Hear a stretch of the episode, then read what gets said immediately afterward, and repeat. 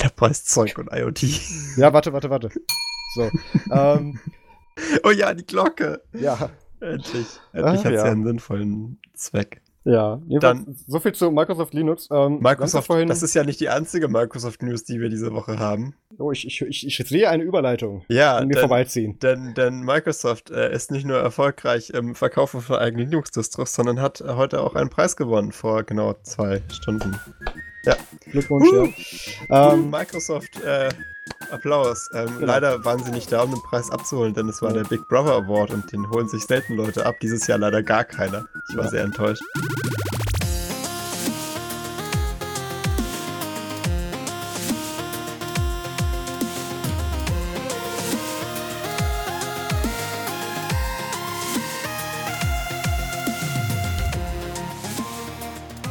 Hallo und herzlich willkommen zum Nerdsum Podcast Folge 19. Wir haben heute den 20. April 2018 und überraschenderweise mit dabei der Max, Schocker. Und der. Ich muss jetzt deinen Namen sagen. Wolfgang. Wolfgang. Also ich. Marius. Hallo. Ja. Ähm, Warte. Hätte mhm. hier nicht noch jemand anderes sein sollen? Ja, also man hat's ja, wir haben ja, man kann ja kurz sagen, und das haben wir auch in der letzten Folge gesagt, da haben wir ja ähm, ausnahmsweise mal in Person aufgenommen, also wir saßen uns tatsächlich gegenüber. Äh, oder waren wir ja bei, bei dir und Io in München. Ähm, und da hatten wir ja auch ähm, ein, ein, ein kleines Publikum dabei, Schrägstrich Redaktion. Ähm, Fangemeinde. Also, oh Gott. die, wir haben die Groupies halt mal in die Hütte gelassen. Lass ihn ne? das nicht hören, das kommt ja nie als Gast. ähm, der, der Jan Spritz von U-Reports war auch mit dabei, mit dem, der haben am Wochenende noch ein bisschen was unternommen. Ähm, und da war eigentlich auch geplant, dass wir ihn ähm, zu ein paar U-Reports-Themen und News ähm, interviewen, beziehungsweise dass er als Gast auch mit dabei ist. Ähm, jetzt hat es sich allerdings so ergeben, dass ähm, das NDA für dieses, diese, diese Spezialnews, über die er mit uns reden wollte, das NDA ist noch nicht gefallen, beziehungsweise das ist noch gar nicht richtig gesetzt. Ähm, ich weiß aber trotzdem Dann schon, ist es worum ja es auch geht. nicht fallbar. Ja, aber ich, es ist wieder so, ich weiß, ich, ich weiß auch jetzt schon, worum es eigentlich geht.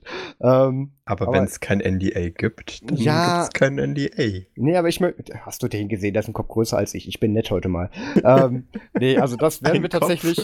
Also, falls es Ubisoft hinbekommt, das NDA und auch den Pressrelease äh, rauszukriegen bis äh, zur UbuCon, werden wir ihn als, als äh, Zwischengast auch mal bei der Folge, die wir in Spanien dann bei der UbuCon aufnehmen werden, wird er dann als Gast dabei sein. Falls nicht, dann irgendwann danach. Aber wir, wir spoilern das Thema jetzt mal nicht an. Also deswegen haben wir jetzt auch dieses Mal keinen Gast dabei. Ähm, man kann es ja kurz sagen, wir waren gerade noch in der äh, in, in, in dem ja, Public Viewing, könnte man eigentlich sagen, von den ähm, Big Brother Awards. Ja. Da haben tatsächlich ein paar Leute aus der Community dann auch den Weg in unseren, auf unseren TS-Server gefunden und mit dem haben wir das dann zusammen geguckt. Oder ich sollte eher sagen, ähm, Max hat das mit denen zusammen geguckt, weil ich bin da irgendwie erst mittendrin reingestolpert, wo ich gerade von der Arbeit kam und danach habe ich irgendwie auch nicht mehr viel den Stream verfolgt, Er hat, sondern er hat mit sehr Jonas viel Jazz verpasst. Ja, das, ist, das macht mich ganz traurig. Aber dazu kommen wir ja später noch. Wir haben ja auch natürlich als Thema auch die Big Brother Awards dieses Mal wieder. Ähm, dann, ja, machen wir doch einfach mal wie gewohnt weiter. Ähm, was war denn bei dir so los? Ja, äh, das, äh, ich, ich, ich wollte diese Woche einfach mal ein Spezialthema in diese Sektion ansch anschneiden, weil ähm, Was hast du dieses Mal gespielt? Ja, äh, es, es, es ist tatsächlich, es ist tatsächlich relevant äh, in, in dieser Thematik. Ich habe ich hab einfach ähm, angefangen halt, äh, wie ihr vielleicht gemerkt habt, in den letzten Wochen mein Pile of Shame abzuarbeiten. Ähm, und also halt deine mal- Steam Library von Sachen, die du gekauft, aber noch nie gespielt hast? Oder? Ganz genau. Also Ah. einfach mal, ähm, einfach mal angefangen, alphabetisch mich da durchzugraben. Erst Assassin's Creed, ne? Und jetzt halt ähm, die äh, Batman-Teile ähm, Mhm. teilweise. Vor allem halt die Sachen, die man nur auf Windows spielen kann, weil ich mir dachte, wenn du, wenn du nur eine kurze Interaktion hast mit Windows, dann regt dich das vielleicht auch nicht so auf. Dann kommst du trotzdem noch in den Himmel, ja. ja, wenn, wenn man dann, wenn man dann den Stallman an der Himmelspforte sieht, dann glaube ich, wird einem schon ein bisschen Wack, äh, Pudding in den, in den Beinen, ne? Da, da hätte ich schon das Angst, dass ich nicht mehr reinkomme. Re Re Re Reaktion. Ähm, aber äh, nichtsdestotrotz, ähm, ich, ich finde es immer ganz schön, wenn man äh, so ein Spiel durchgespielt hat, sich danach Speedruns anzuschauen. Äh, Was, einfach was nur, sind Speedruns? Speedruns ist, äh, ist die hohe Kunst, ein Spiel möglichst ähm, äh, schnell durchzuspielen. Also von, äh, von dem Moment, wo du deinen Charakter kon äh, kontrollieren kannst, bis zum äh, Ende, wo du ihn dann nicht mehr kontrollieren kannst. Also die ganzen Ähm, Sidequests ignorieren und einfach nur stumpf Da gibt es mehrere 100%, Ansätze. Also es gibt zum Beispiel äh, die Any% Speedruns, da geht es halt wirklich nur darum, dass du, dass du durch das Spiel durchkommst, ganz ohne alles. Dann gibt es die 100% äh, Speedruns, da schaffst du halt wirklich jedes Achievement, jedes Collectible und je nach Spiel gibt es dann halt noch so Unterkategorien, also irgendwie, dass man äh, ein besonderes Collectible halt sammelt, aber den Rest nicht oder so. Das ist ja je nach Spiel immer unterschiedlich. Ähm, also bei Mario zum Beispiel 100 Sterne, aber jetzt vielleicht nicht alle Münzen oder so, aber das ist ja dann äh, immer, immer anders. Ähm, und es gibt auch natürlich die Speedruns mit Glitches und ohne Glitches. Also ähm, Speedruns kann man natürlich so machen, dass man das Game breakt. Im Sinne von, äh, dass man halt, äh, dass man halt die, die, die Game Engine äh, in einer Art und Weise verwirrt, dass sie einen durch die, durch die Wand klippen lässt oder andere lustige Geschichten, die dann sehr technisch werden, aber auch sehr, sehr cool sind. Ähm, und es gibt auch Speedruns, die zum Beispiel das Game nicht breaken, wo es dann halt wirklich nur um, äh, um, das, um das schnellstmögliche Durchlaufen geht. Ähm, und äh, das, das gucke ich mir halt ganz gerne an, wenn ich halt so ein, so ein Spiel äh, durchgespielt habe äh, im Nachhinein, weil ich das interessant finde, ähm, dann zu sehen, wie man halt sozusagen, äh, was, was, für, was für Bruchpunkte dieses Spiel noch gehabt hätte. Mhm. Ähm, und was, was so der Weltrekord ist im Sinne von, wie viel Zeit ich gerade gewastet habe, um das durchzuspielen und wie viel man im besten Fall hätte brauchen können. Warum guckst du dir das nicht vorher an, wenn das der Ansatz Spoilert. ist? Spoilert. Also so, da, ja, da weißt du, wenn du dann den Game hast mit Story, dann ist es ja eher suboptimal, wenn du da ein bisschen was mitkriegst. Aber das ist total äh, geil. Also ähm, da, da, da bekommt man, ich, ich muss sagen, ich habe in, letzter, in den letzten Tagen echt ein paar Speedruns von auch alten Games, die ich mal durchgespielt habe, angeschaut und das ist super lustig. Und man, und man unterschätzt es auch brutal. In meinen Augen ist das ein, eine ganz hohe Kunst, also dieses Speedrunnen, weil das ist ähm, im Endeffekt halt äh, jahrelanges Training. Also die Leute, die das wirklich machen, ähm, die haben halt mehrere Titel, die sie speedrunnen können. Da, Meistens, da hat Propi mal vor einer Weile ein paar Sachen getwittert ja. von irgendwelchen alten Retro-Games, die dann zu ganz unrealistischen äh, mit ja, Ja. dann in, in Retro-Games Retro -Games sind eins, eins der, der, der großen Felder, äh, auf denen so Speedrunner aktiv sind, vor allem weil die halt, ähm, da, weil da halt schon eine Regelkultur drumherum existiert. Bei moderneren Spielen ist das nicht so einfach, weil da muss ja auch erst sich eine Community finden, die das Speedrun, die setzen dann ihre Regeln auf. Also zum Beispiel, sagen wir mal, ist es jetzt das Jahr irgendwie, äh, als, äh, als Mario N N64 rausgekommen ist, äh, mhm. Odyssey, mhm. Dieses, äh, das ist das meistgespeedrunte Spiel, ich habe mal nachgeschaut. Ähm, und äh, da, da kannst du natürlich jetzt noch nicht wirklich äh, mit Speedruns anfangen, ähm, weil, weil das alles noch viel zu frisch ist. Das haben natürlich auch damals schon welche gemacht, aber da gibt es halt noch keine Regeln. Und jetzt in, in der heutigen Zeit gibt es halt eine riesige Community um dieses Spiel rum. Die haben sich selber so Regeln gegeben mit, das Spiel fängt an ab dem und dem Punkt äh, und endet ab dem und dem Punkt und die Zeit wird so und so gemessen mit oder ohne Ladezeiten. Und da wird halt so ein Regelwert äh, etabliert für, jeden, äh, für jede Art des Speedruns. Und äh, eine Community etabliert, die dann auch Moderatoren hat und die halt Speedruns prüft, ob die dann echt sind, also auf Authentizität und so Kram. Das ist eine wahnsinnig faszinierende Angelegenheit. Und dieses, dieses, ähm, die, diese, diese, diese Kunst und diese Sportart des Speedruns ist auch irre krass, weil da sitzen halt Leute da und proben halt Segmente vom Spiel immer und immer und immer wieder bis sie die halt perfekt drin haben. Also da geht es dann halt so um Wall-Glitches, wo du halt genau das Pixel treffen musst äh, in der Wand, das dafür sorgt, dass du durch die Wand durchkatapultiert wirst oder so, um halt den ganzen Level zu überspringen. Und das dauert ja Jahre wirklich, bis man das wirklich drin hat. Und ähm, die, äh, es gibt dann auch so, so Events, äh, so wie zum Beispiel Awesome Games Done Quick. Das ist so eine Wohltätigkeitsveranstaltung äh, für, für Krebsprävention. Mhm. Ähm, das ist jedes Jahr und da, da sitzen halt Speedrunner da und erklären so ein bisschen, was sie da gerade machen, äh, erzählen so ein bisschen, was, äh, was an der Game Engine hier kaputt ist, dass man da durch kann ähm, und so und äh, auch die Konzepte, wie das Spiel aufgebaut ist, also wie die, wie die Chapters funktionieren, welche Trigger man lösen muss, damit ähm, das Spiel äh, weitergeht und so. Und das ist halt wahnsinnig faszinierend, weil man halt so eine Art ähm, äh, von Außenperspektive auf das Spiel bekommt äh, und so ein bisschen diesen, diesen Fourth Wall Break hat. Und das ist auch irre krass zu sehen, was die, was die Leute anstellen können mit so einem Spiel. Also es gibt Spiele, die sind einfach mega kaputt, nachdem die äh, Leute einfach jahrelang versucht haben, das durchzuspeedrunnen.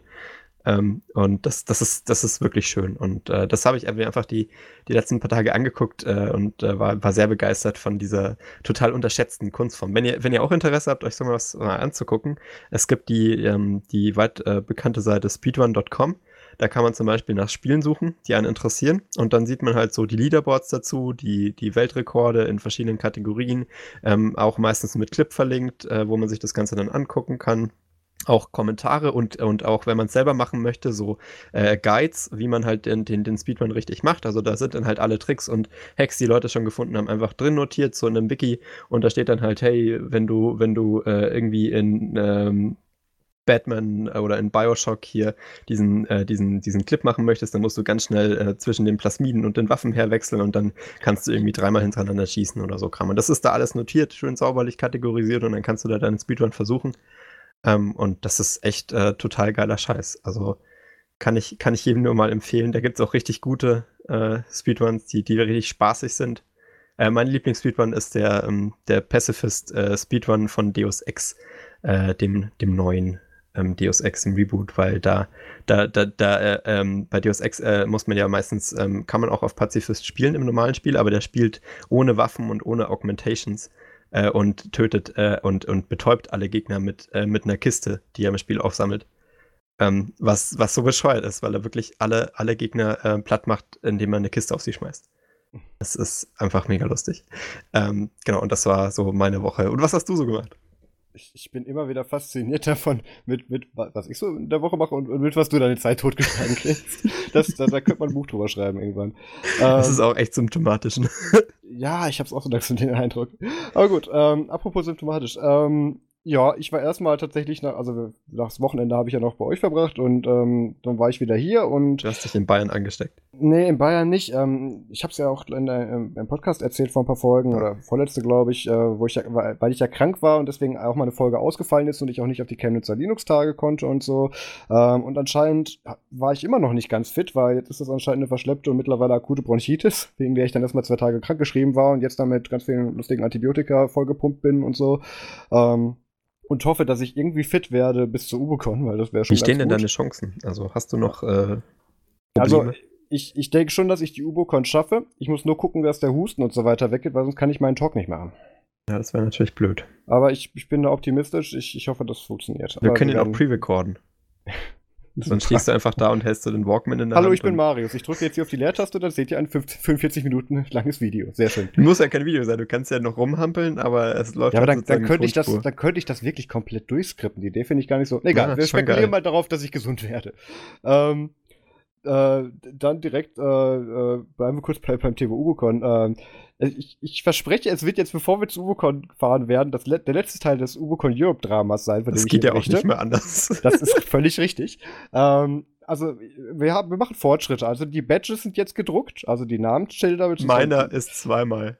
Ja. Ich hab's auf dem Bild gesehen. Ja, ich hab's mir nämlich gedacht. Äh, es ist nämlich so, ähm, also erstes Mal bekommt nur Presse, Stuff und, ähm, und Speaker äh, bekommen Badges, weil anscheinend hatten sie für mehr nicht diese Folien. Nicht Konnte vorher Ernst, keiner wissen. Weil sie keine ja. Folien hatten. Ja, anscheinend. Also die Begründung war, wir haben nicht genug für die anderen. Vielleicht tut sich da noch was, bis wir da aufschlagen, keine Ahnung. Aber ich das heißt ja, es kommen mehr als die Speaker. Und es kommen einige. Also wenn da wirklich, wenn die wirklich, wenn, ja, es werden sicherlich 100, 150 Leute werden, ähm, vielleicht sogar mehr, ähm, weil es haben sich tatsächlich über 300 angemeldet. Also wenn davon die Hälfte oder so tatsächlich kommt, das, das wird voll. Wir, wir, wir werden die Stadt überrennen. Das, das gucken wir dann. Das werden wir dann auch in den Videos sehen. Ähm, also die Badges sind gedruckt. Ich habe dann auch mal kurz ähm, kurz darauf hingewiesen, dass Stuff, also im Sinne von Teammitglied, ähm, nicht mit äh, mit A, äh, nicht mit U geschrieben, nee, nicht, nicht mit A geschrieben wird, genau. Nee, warte mal. Er hat, genau, er hat Dinge geschrieben, also mit U. Und habe dann gesagt, er sollte da doch lieber ein A draus machen. Das sieht sonst doof aus auf den Badges. Ähm, Stuff. Ja, ja, du, du ich habe ja auch heute wieder eine E-Mail gesehen, Sachen auf dem Telegram-Channel. Ähm, dass die da keinen vorher drüber gucken lassen, finde ich ja. Das ist spannend. alles Ironie und Spaß. Das mhm. ist damit die Gäste was zu suchen haben auf den, mhm. auf den Speisekarten, ne? Was ich auch suchen werde, ist ähm, mein Koffer. Der ist jetzt nämlich, ähm, gestern hat er sich auf den Weg nach Spanien gemacht per Post.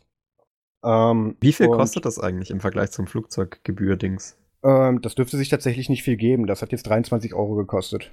Das Flugzeug kostet 15 immer so extra. Das kommt so ein bisschen auf die Airline an, aber da wir jetzt ja in dem Sinne nicht sicher sein konnten, dass wir, weil wir konnten es ja bei der Auswahl, beim, als wir das Flugticket gekauft haben, nicht direkt dazu buchen, werden wir den wahrscheinlich kurz Hand aufgeben müssen und da ist das ja meistens ein bisschen teuer, von teurer. Ja. Aber von daher, das, das war mir das völlig wert. Vor allem, ich reise dann auch nur mit Rucksack an. Das ist dann auch recht entspannt. Ist ja, ist ja auch die Frage, ob das nicht einfach eine, eine gute Idee ist generell. Also ob man das äh, Gepäck nicht einfach immer zum Hotel schicken sollte per Post.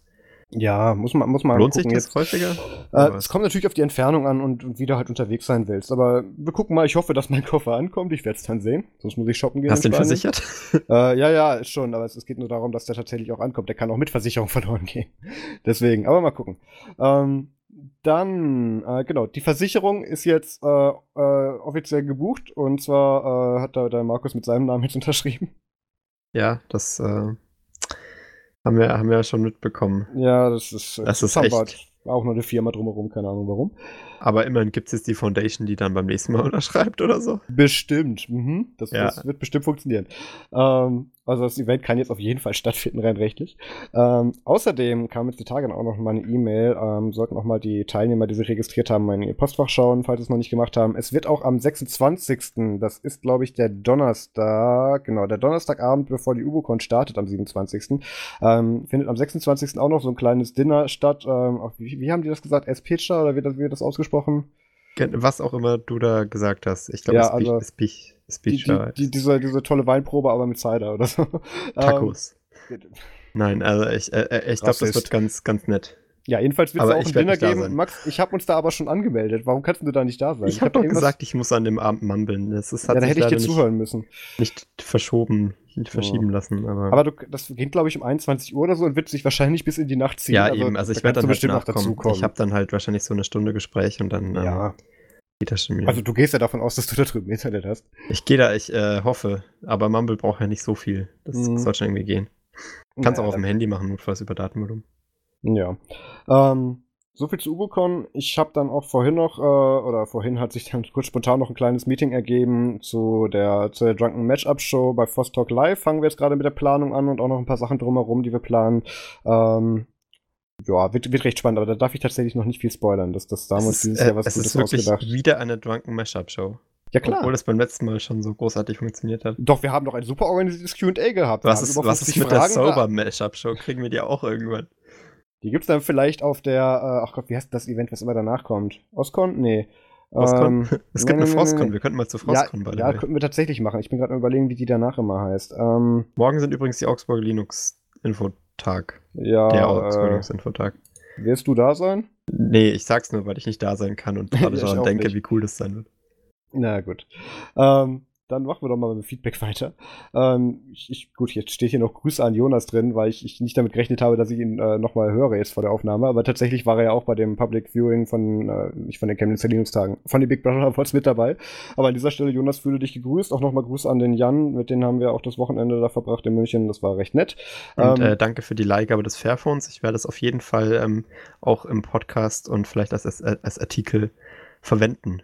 Bist, bist du jetzt endlich der offizielle Leidtragende vom Fairphone? Muss ich das nicht mehr sein? Nein, ich, ich, ich habe mir gedacht, ähm, ich, ich war damals schon ein großer Fan von Ubuntu Touch und ich möchte jetzt einfach mal wissen, wie das jetzt so ist mit UbiPorts. Ich habe mich da so ein bisschen ausgeklinkt. Aber Mhm. ich glaube, das war unverdient. Da wird gute Arbeit gemacht. Das muss man sich auch mal angucken. Und Wie deswegen, viel hat dir, was hat dir Jan angedroht, damit du das jetzt nicht darüber möchte ich jetzt nicht reden. Verstanden. Okay, dann grüße ich auch noch mal kurz ähm, anonymisiert Person X. Ähm, Person wird wissen, wer geweiht ist. Ähm, hat sich bedankt, äh, dass tatsächlich anscheinend ähm, Teile der Mitarbeit an Nerdzoom bei einem, bei einem Bewerbungsgespräch gut anbringen lassen konnten. Ja, das, äh, das habe ich auch schon äh, von mehreren Seiten gehört. Diese Mhm. Nutzung-Mitgliedschaft, ähm, die, die überzeugt einfach. Denn Qualitätsjournalismus wird bei uns klein Mhm. und groß, äh, wie, wie, wie man es halt richtig schreibt. Und ohne. Komma, genau. Ja. Ähm, wir sollten irgendwann ein Preisschild drauf machen. Ähm, apropos Preisschild, nicht schlechte Überleitung. Ähm, äh, Torben Stefan hat auf Telegram noch geschrieben, äh, zur letzten Folge, geiler Titel. Wir hatten da tatsächlich Dollar-Titel, weil uns nichts Besseres einfiel. Und anscheinend haben sie Podcatcher überlebt. Das hat mich schon sehr gewundert. Tatsächlich, ja. Das Äh, nächste Mal machen wir Strichpunkt, äh, Drop All Tables. Ja, ir- irg- irgendeine super Variable die müssen wir da noch finden. Aber mal gucken. Diese Folge hat ja schon einen Titel. Mal gucken, ob wir auch zu den Themen kommen.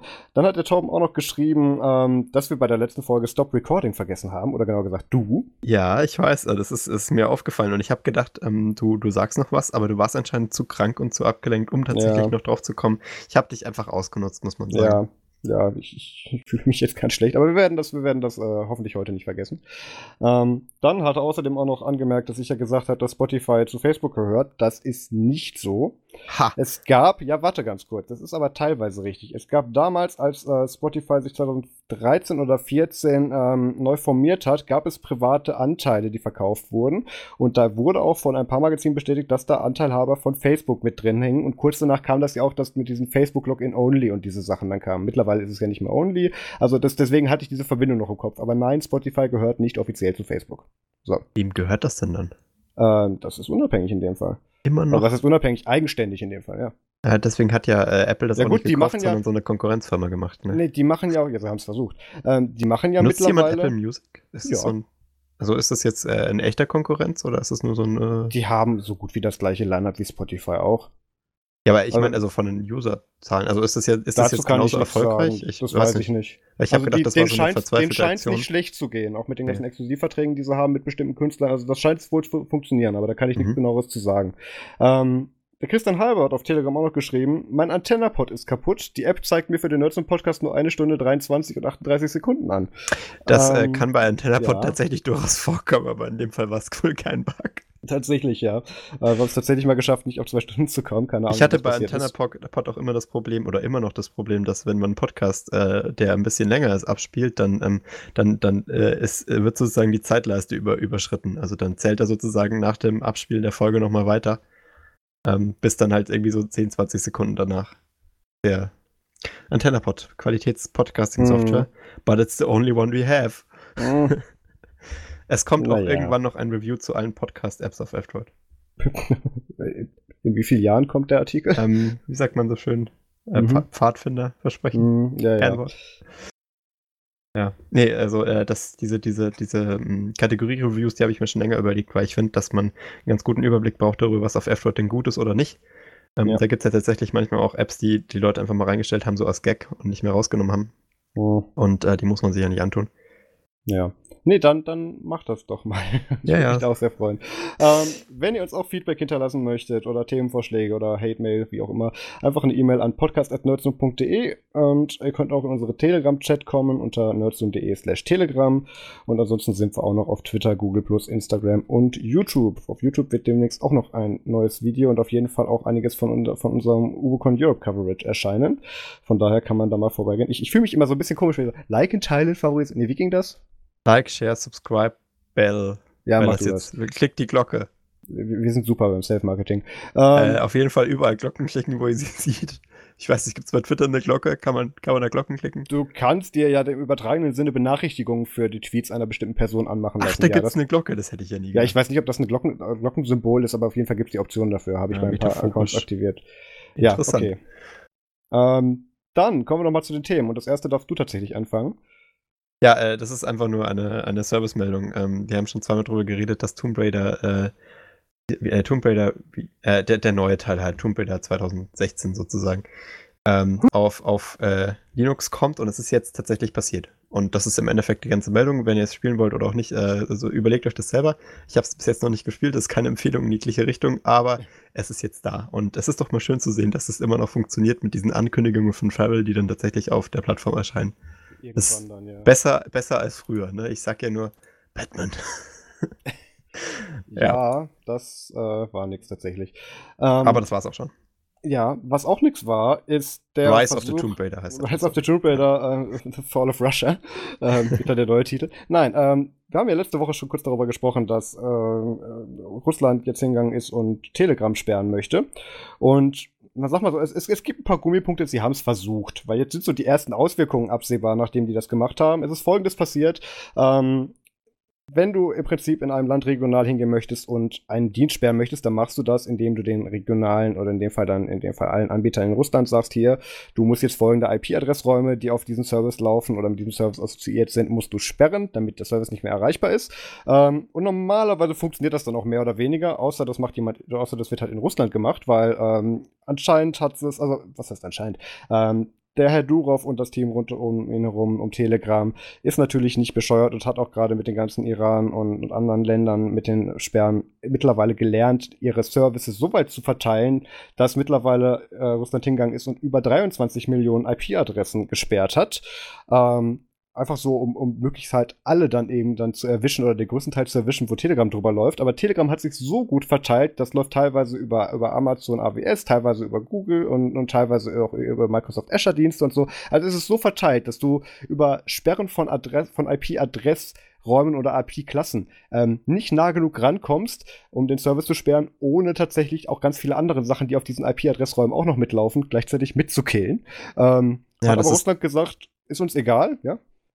Äh, ich ich, ich, ich äh, wollte nur sagen, dass das, äh, also ich, ich bin da kein Experte für das Protokoll, ich kenne es auch nicht so gut, aber das ist dieses SOX 5, äh, das steht auch immer in den nee, Einstellungen. Dazu komme ich später, das ist, das ist wieder was anderes. Das, das ist was anderes. Aber das ist doch das, was sozusagen das Proxyen ermöglicht, dass man diese ganzen IP-Adressräume äh, runter locken muss, um überhaupt was zu erreichen. Ja, das ist aber tatsächlich gar nicht die Hauptstory da dran, weil Telegram ist trotz diesen ganzen Sperren, die Russland da jetzt versucht hat aufzubauen, immer noch größtenteils erreichbar.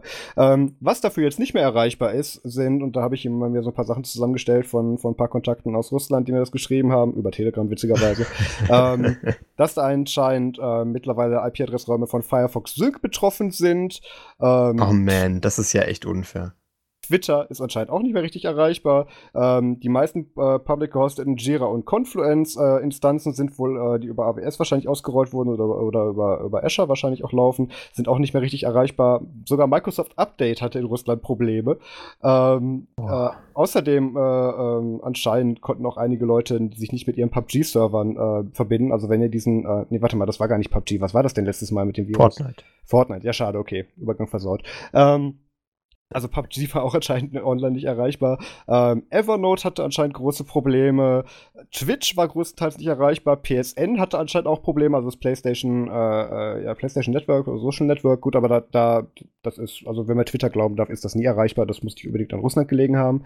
Ähm, dann, was ist denn hier noch Schönes dabei? Ähm, GitHub ist tatsächlich auch teilweise betroffen gewesen äh, und, und, sich aber auch solche Sachen wie ähm, äh, Public Displays, äh, irgendwelche Automaten an den Bahnstationen, äh, bestimmte Geldautomaten gingen irgendwie nicht mehr ähm, und, und teilweise sogar Regierungsseiten waren nicht mehr erreichbar. Also, ich frag mich ja, ähm, nach welchem System das gemacht wird. Also ja, sitzt da jemand da und Zahlen, sagt so, hey, die, die, die werden drei Zahlen genommen haben und dann Stern gedrückt haben.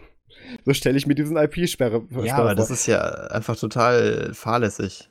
Nee, äh, natürlich ist das fahrlässig. Und anscheinend hat da Russland mittlerweile auch schon so ein bisschen auf die Bremse getreten, damit sie sich jetzt nicht komplett in die Steinzeit schießen. Ja, äh, hallo, äh, wenn du da, wenn du da Bahnautomaten oder sowas, das ist, das ist, das ist echt gefährlich. Nee, da, hängt, nee, aber ganz im Ernst, da hängt halt mittlerweile auch solche Sachen wie irgendwie Aufzug-Notfallsysteme, hängen da teilweise auch mit drin. Also wirklich ähm, ähm, wichtige kritische Infrastruktur. Ähm, ja, ne? Also nicht unbedingt Aufzüge, aber halt ganz andere Services. Sie haben es halt nicht geschafft, tatsächlich Telegram damit richtig zu sperren und gerade auch wie mit diesem SOX 5, mit diesem Federated IP-Netz, was die da eben haben. Ähm, dadurch ist es auf jeden Fall immer noch erreichbar. Die meisten in Russland müssen gar nicht diese Proxy-Option nehmen, weil es einfach immer noch so geht. Ich glaube, die ist also, auch standardmäßig an. Hm, teilweise, ja, in Russland ist die tatsächlich teilweise jetzt, oder ich glaube, die sollte glaub, da automatisch auch, aktiviert oder? werden. Ich glaub, bei nee, bei, bei, mir nicht. Aber Echt? ist auch gar nicht, ist auch gar nicht der Punkt. Jedenfalls, okay. ähm, du brauchst manchmal gar nicht eine Proxy, damit das da drüben noch geht. Also die Sperre ist nicht effektiv. Ja, das ähm, äh, sieht man wirklich gut. Und ist tatsächlich ein Beispiel, wie, wie viel ähm, ähm, ja, Krisenmanagement und wie viel sie da tatsächlich schon vorher bedacht haben bei Telegram. Also das ist. Ähm, haben sie auf die Belagerung vorbereitet. Ja, wie im Mittelalter einfach schon mal Wassergräben gegraben und, ja. und Brunnen ausgehoben. Da gab es dann auch jetzt dann anscheinend ähm, in, in, irgendeiner Zeitung dann ein Interview mit, mit dem, der da drüben die Internetsperren verwaltet oder der die bewilligt hat, irgendein komisches Amt, kann ich gar nicht aussprechen, der dann auch so gesagt hat, ja, verstößen ja hier gegen geltendes Recht und sind deswegen gesperrt und ja, wir versuchen unser Bestes zu tun, da genau ranzukommen. Natürlich ist nicht unser Ziel, das gesamte Internet kaputt zu machen, so das Übliche. Aber ähm, das man wirkt, glaube ich, für die Leute doch ein bisschen. Man muss sagen, wenn sie es nicht hinkriegen, nach 23 Millionen gesperrten Adressen, IP-Adressen, ähm, den Service lahmzulegen, ähm, sollte man vielleicht auch nicht mehr so versuchen, bevor man sich da vielleicht ja. zu sehr kaputt macht. Äh, ja, genau. Irgendwie ein, ein russischer Telekom-Provider hat anscheinend auch gesagt, ähm, er kam jetzt durch die Sperre auch gar nicht mehr an ihr, an ihr geschertes Backend dran, wo die Sperren verwaltet werden. Solche Sachen. Also, ähm, das, das ist tatsächlich gar ja. nicht mehr aufzuhalten. Also das, äh, das, ist, das ist echt interessant. Ich frage mich auch, wie die Infrastruktur dafür aussieht, so IP-Adressräume generell zu sperren. Also ist da im Endeffekt jetzt so eine zentrale Stelle in der Behörde, wo die einfach so ein Webinterface haben und sich die Adressräume zusammenklicken und das wird dann ausgerollt auf die Infrastruktur der Telekom-Provider? Mm, jein, also es, die haben da, also ich, ich denke mal, dass die das ähnlich machen, wie das bei uns läuft, äh, technisch gesehen. Die haben halt bestimmte Mö Möglichkeiten über Provider und auch über, äh, ja, wenn du dich an Knotenpunkt mit Wireshark dranhängst, sowieso halt ein bisschen zu tracen und halt nicht unbedingt auszulesen, aber Pakete zu erkennen, die mit dem Telegram-Service zu tun haben. Das kannst ja. du dann backtracen, bis du dann auf IP-Adressräume und, und Knotenpunkte stößt und ab da kannst du dann mit den Providern arbeiten und die können dann sagen, ja, diese und diese IP-Adressräume sind dem Traffic, den ihr uns beschrieben habt, gezeigt habt oder ermittelt habt, ähnlich und werden deswegen wahrscheinlich dazugehören. Und ähm, offensichtlich ist dieses System ähm, nicht ganz so ausgereift, wenn du dafür 23 Millionen IP-Adressen tendenz steigend sperren musst und der Service immer noch funktioniert. Ähm, also das ist dann so, die werden dann eben bei den Providern eingereicht und die werden dann dazu verpflichtet, per richterlicher Anordnung dann eben diese Adressräume zu sperren. Ähm, aber das heißt, ähm, die, haben, die haben wirklich äh, x richterliche Anordnungen gemacht in der Zeit? Das kann ich mir irgendwie nicht vorstellen. Nee, dies, das wird irgendwas Übergreifendes sein. Also einfach hier, wir wollen, äh, da, aber welcher Richter liest sich denn 4 Millionen IP-Adressen durch? Ja, keiner. Nee, der, der, das ist ja nicht Aufgabe des Richters. Richter sagt, ja, okay, ich stimme jetzt zu und sage, dass das äh, hier nicht mehr Telegram erreichbar sein soll und dann geht eine Abteilung dahinter hin und sagt, wie sollen wir das denn technisch durchsetzen? Und Ach so. übernimmt das. das ist also ja du nicht meinst, Aufgabe, der Richtervorbehalt ist da schon sozusagen das, weg. das, ist, das ist ja nicht Aufgabe des Richters, sich mit der aber technischen dann müsste Umsetzung man zu eigentlich beschäftigen. Russland schon Fall. anzeigen dafür, dass sie halt andere Services down genommen haben. Ne? Ich glaube, da wird jetzt vielleicht sich auch was tun. Es gibt Klagen und Schadensersatz von bestimmten Anbietern, aber Ja. es wird sich noch zeigen, wie sich das entwickelt. Das Spannende ist, dass sie in der Anordnung tatsächlich auch noch gefordert haben, dass äh, App Stores von Amazon, Google und Apple hingehen, und, hingehen sollen und bitte Telegram im russischsprachigen Raum und in äh, russisch IP-Adress, IP-Adresstechnischen russischen Raum, so rum, ähm, bitte nicht mehr äh, zum Download bereitstellen sollen. Ähm, wo einfach mal alle drei Provi genannten Provider gesagt haben oder gar nichts gesagt haben ähm, und, und einfach nichts getan haben. Also ähm, Also ich finde äh, wirklich äh, generell dieses ganze Geo-Geblocke, das kann man langsam mal wieder aufhören. Ja. Das ist so ein Quatsch mit dem Internet und ich glaube, die ganzen Behörden checken das ja auch mittlerweile. Also das, äh, das ist halt äh, keine Ländergrenzen, die du da wirklich hast äh, und, und IP-Adressräume zu blocken, funktioniert einfach nicht wirklich so gut, wie man sich das vorstellt Ja. und hat halt einfach enorme Nebenwirkungen. Und du hast ähm, halt absolut auch keine Chance, weil Telegram ist offensichtlich auf dieses Problem vorbereitet gewesen. Ja. Und ich, das ist auch echt äh, Kudos. Also hätte ich nicht gedacht, dass sie es so gut aushalten. Ja, äh, kann man dazu sagen, kam auch die Tage erst auf Twitter, ähm, der Herr Durov hat den Ritterschlag bekommen. Ähm, der Herr Snowden ähm, hat geschrieben, also ich gebe den, ich gebe den kurz gemäß wieder den Tweet, ähm, dass er ja in der Vergangenheit öfters äh, Herr Durov und die und, und Telegram mit der Art der Verschlüsselung und so weiter kritisiert hat, aber er sagen muss, ähm, dass jetzt die Art, wie der Durov da öffentlich mit damit umgeht und, und sagen, ähm, Privacy first und so weiter und dass wir auf keinen Fall diesen Forderungen nachkommen werden und alles unser Möglichstes tun, dass diese Forderungen äh, von, von der technischen Seite auch, auch keine Früchte tragen werden. Ähm, da hat er anscheinend schon Respekt für und das fand er, fand er auch gut. Also das ist auch also ein Zeichen. Das, die Message ist auf jeden Fall cool. ja, die Message ist richtig. Auf Und jeden Fall. Mal, mal gucken, wie lange das noch, äh, wie lange das noch hält, ne? Also, Ja, also, also faktisch gesehen, ähm, also so rein ablauftechnisch gesehen, kann sich Russland es jetzt nicht erlauben, das noch so weiter auszubreiten oder auszuweiten in einer bestimmten Variante, ohne sich selber noch mehr zu schaden. Das heißt, sie werden das irgendwie kleinreden, zurückrollen in irgendeiner Art oder werden den Dienst, was weiß ich, per Verordnung, was auch immer, für illegal er erklären, was aber auch keine realen Auswirkungen haben wird. Faktisch außer Gut, Mal schauen, also- mit dem Telegram-Messenger in der Hand erwischt oder kriegst halt Ärger, keine Ahnung. Aber also technisch gesehen, von einer technischen Ebene das zu blocken, ähm, sind die so langsam out of options. Aber vielleicht ist es ja auch eine gute Möglichkeit, sich mal, ähm, sich mal ein paar Oppositionelle oder so aus, aus dem Pelz äh, zu, zu filzen. Weil äh, wenn du halt sagst, hey, äh, wir führen jetzt irgendein Gesetz ein, das halt die, äh, die Nutzung von Telegram strafbar macht, das machen ja viele da in Russland, dann kannst du Ja. einfach schön einzeln so wegschnipsen. Mal gucken. Also, ist natürlich ein Weg, aber ähm, das gut, das werden wir sehen, was wir machen müssen. Was aber auch noch interessant ist an dieser Stelle zu berichten, ist, dass ähm, tatsächlich Telegram das, ähm, das, das äh, offizielle ähm, Kommunikationsmittel war für die Kommunikation mit Journalisten, zwischen Journalisten und dem Kreml. Ähm, Da gibt es einen Oh. eigenen Telegram-Channel für, auf dem eigentlich die Pressekommunikation gemacht wurde. Und der ist jetzt natürlich auch nicht mehr zu verwenden. Ähm, oder Ja, das ist der natürlich der auf ist zwar Rand der noch Erde. erreichbar, weil die Sperre funktioniert ja nicht, aber der, der wird jetzt natürlich offiziell nicht mehr verwendet. Und dafür haben sie jetzt gesagt, als Alternative gehen wir jetzt hin und, und benutzen jetzt für diesen Zweck ICQ. nein. Doch. Nein. Oh. Das ist, Hm? April, ist am 1. April, oder? Nein, ist richtig. Aber man Das muss ist sagen, ist, das, ist aber, das ist aber tatsächlich gar nicht so blöd. Ähm, weil einerseits ist ja äh, ICQ vor, vor uh, das sind bald zehn Jahre, oder sind über zehn Jahre schon, glaube ich, ähm, von, äh, wurden, wurde, ja damals von äh, einer russischen Firma gekauft, dann an mail.ru weitergegeben und ist da ja auch recht konform dann mit der russischen Regierung. Gehört denen ja quasi. Ähm, also, das ist, das ist gar nicht so, gar nicht so doof, dass die jetzt auf dieses Mittel umgeschwenkt haben, auch wenn wir natürlich über ICQ lachen, weil für uns Nee, das Tool seit zehn Jahren Also nicht mehr. die Infrastruktur gehört ihnen, der funktioniert schon, der Messenger. Genau, unterliegt auch deren Leute. Richtlinien, wahrscheinlich auch deren Zensur mittlerweile. Also mittlerweile hatten sie genug Hat Zeit, keine das so krasse. Krypto. Ich lehne mich aus dem Fenster und sag keine. Wahrscheinlich Ähm, keine. Die Außer für die, für die, für die FSBler. Ja. Komm, wir planen die nächste Vergiftung über ICQ. ähm, ja, also. Das ist, das ist so pervers, wenn du dran denkst, wie Leute halt so richtig böse Plots aushacken mh, äh, und dann immer dieser lustige ICQ-Klingelton im Hintergrund, dieses, dieses komische Diding. Titten, ja, ja. Ah. Oh. Ja, Oh, Okay. Evil Plan. so, Quatsch. so viel kurz mal aus Russland. Also, ähm, es ist mehr eine Lachnummer als eine effektive Sperre gewesen. Ähm, Vielleicht kriegen Aber- die ja noch die Kurve hin, ich glaube es aber tatsächlich Aber nicht. gehen, gehen wir doch mal, gehen wir doch mal in, in äh, Gefilde, wo ähm, Telegram noch äh, tatsächlich kurzzeitig legal benutzt werden darf. Wahrscheinlich noch bis Ende des Jahres. Ähm, und, Gut, meine und Überleitung wäre jetzt gewesen, bleiben wir bei Lachnummern, aber wir können auch gerne deine nehmen. ja, ich, ich, ich finde das, ich find das eigentlich ganz schön, die Story. Ähm, es geht Mhm. darum, dass, dass man vor ein paar Tagen erfahren hat, dass die Testinstallation, ähm, ich bin mir nicht sicher, ob wir schon mal im Podcast drüber geredet haben, dass äh, vor, vor einem halben Jahr oder so ähm, hat, haben manche Bundesministerien angefangen, ähm, äh, Nextcloud-Installationen äh, zu testen und ich glaube, äh, laut, laut deren Pressebericht waren es 5000. Ich weiß nicht, was damals so die Zahl war, die man angegeben hat. Aber ähm, diese, diese Testphase ist jetzt vorbei und man hat sich jetzt sozusagen beim ähm, bei der Bundeszentrale, also dem ITZ-Bund, äh, IT-Zentrale Bund heißt es dann, ne? Das Informationstechnik, Zentrum, Informationstechnik. Ja, ja, IT-Zentrale Bund. Bund. Wir reihen Ähm, ein paar Wörter aneinander und machen Abkürzung raus. Ja, ist echt eine Scheiße. ich habe von denen vorher auch noch nie gehört. Tatsächlich. Warum heißt es dann nicht ITZB? ITZ-Bund.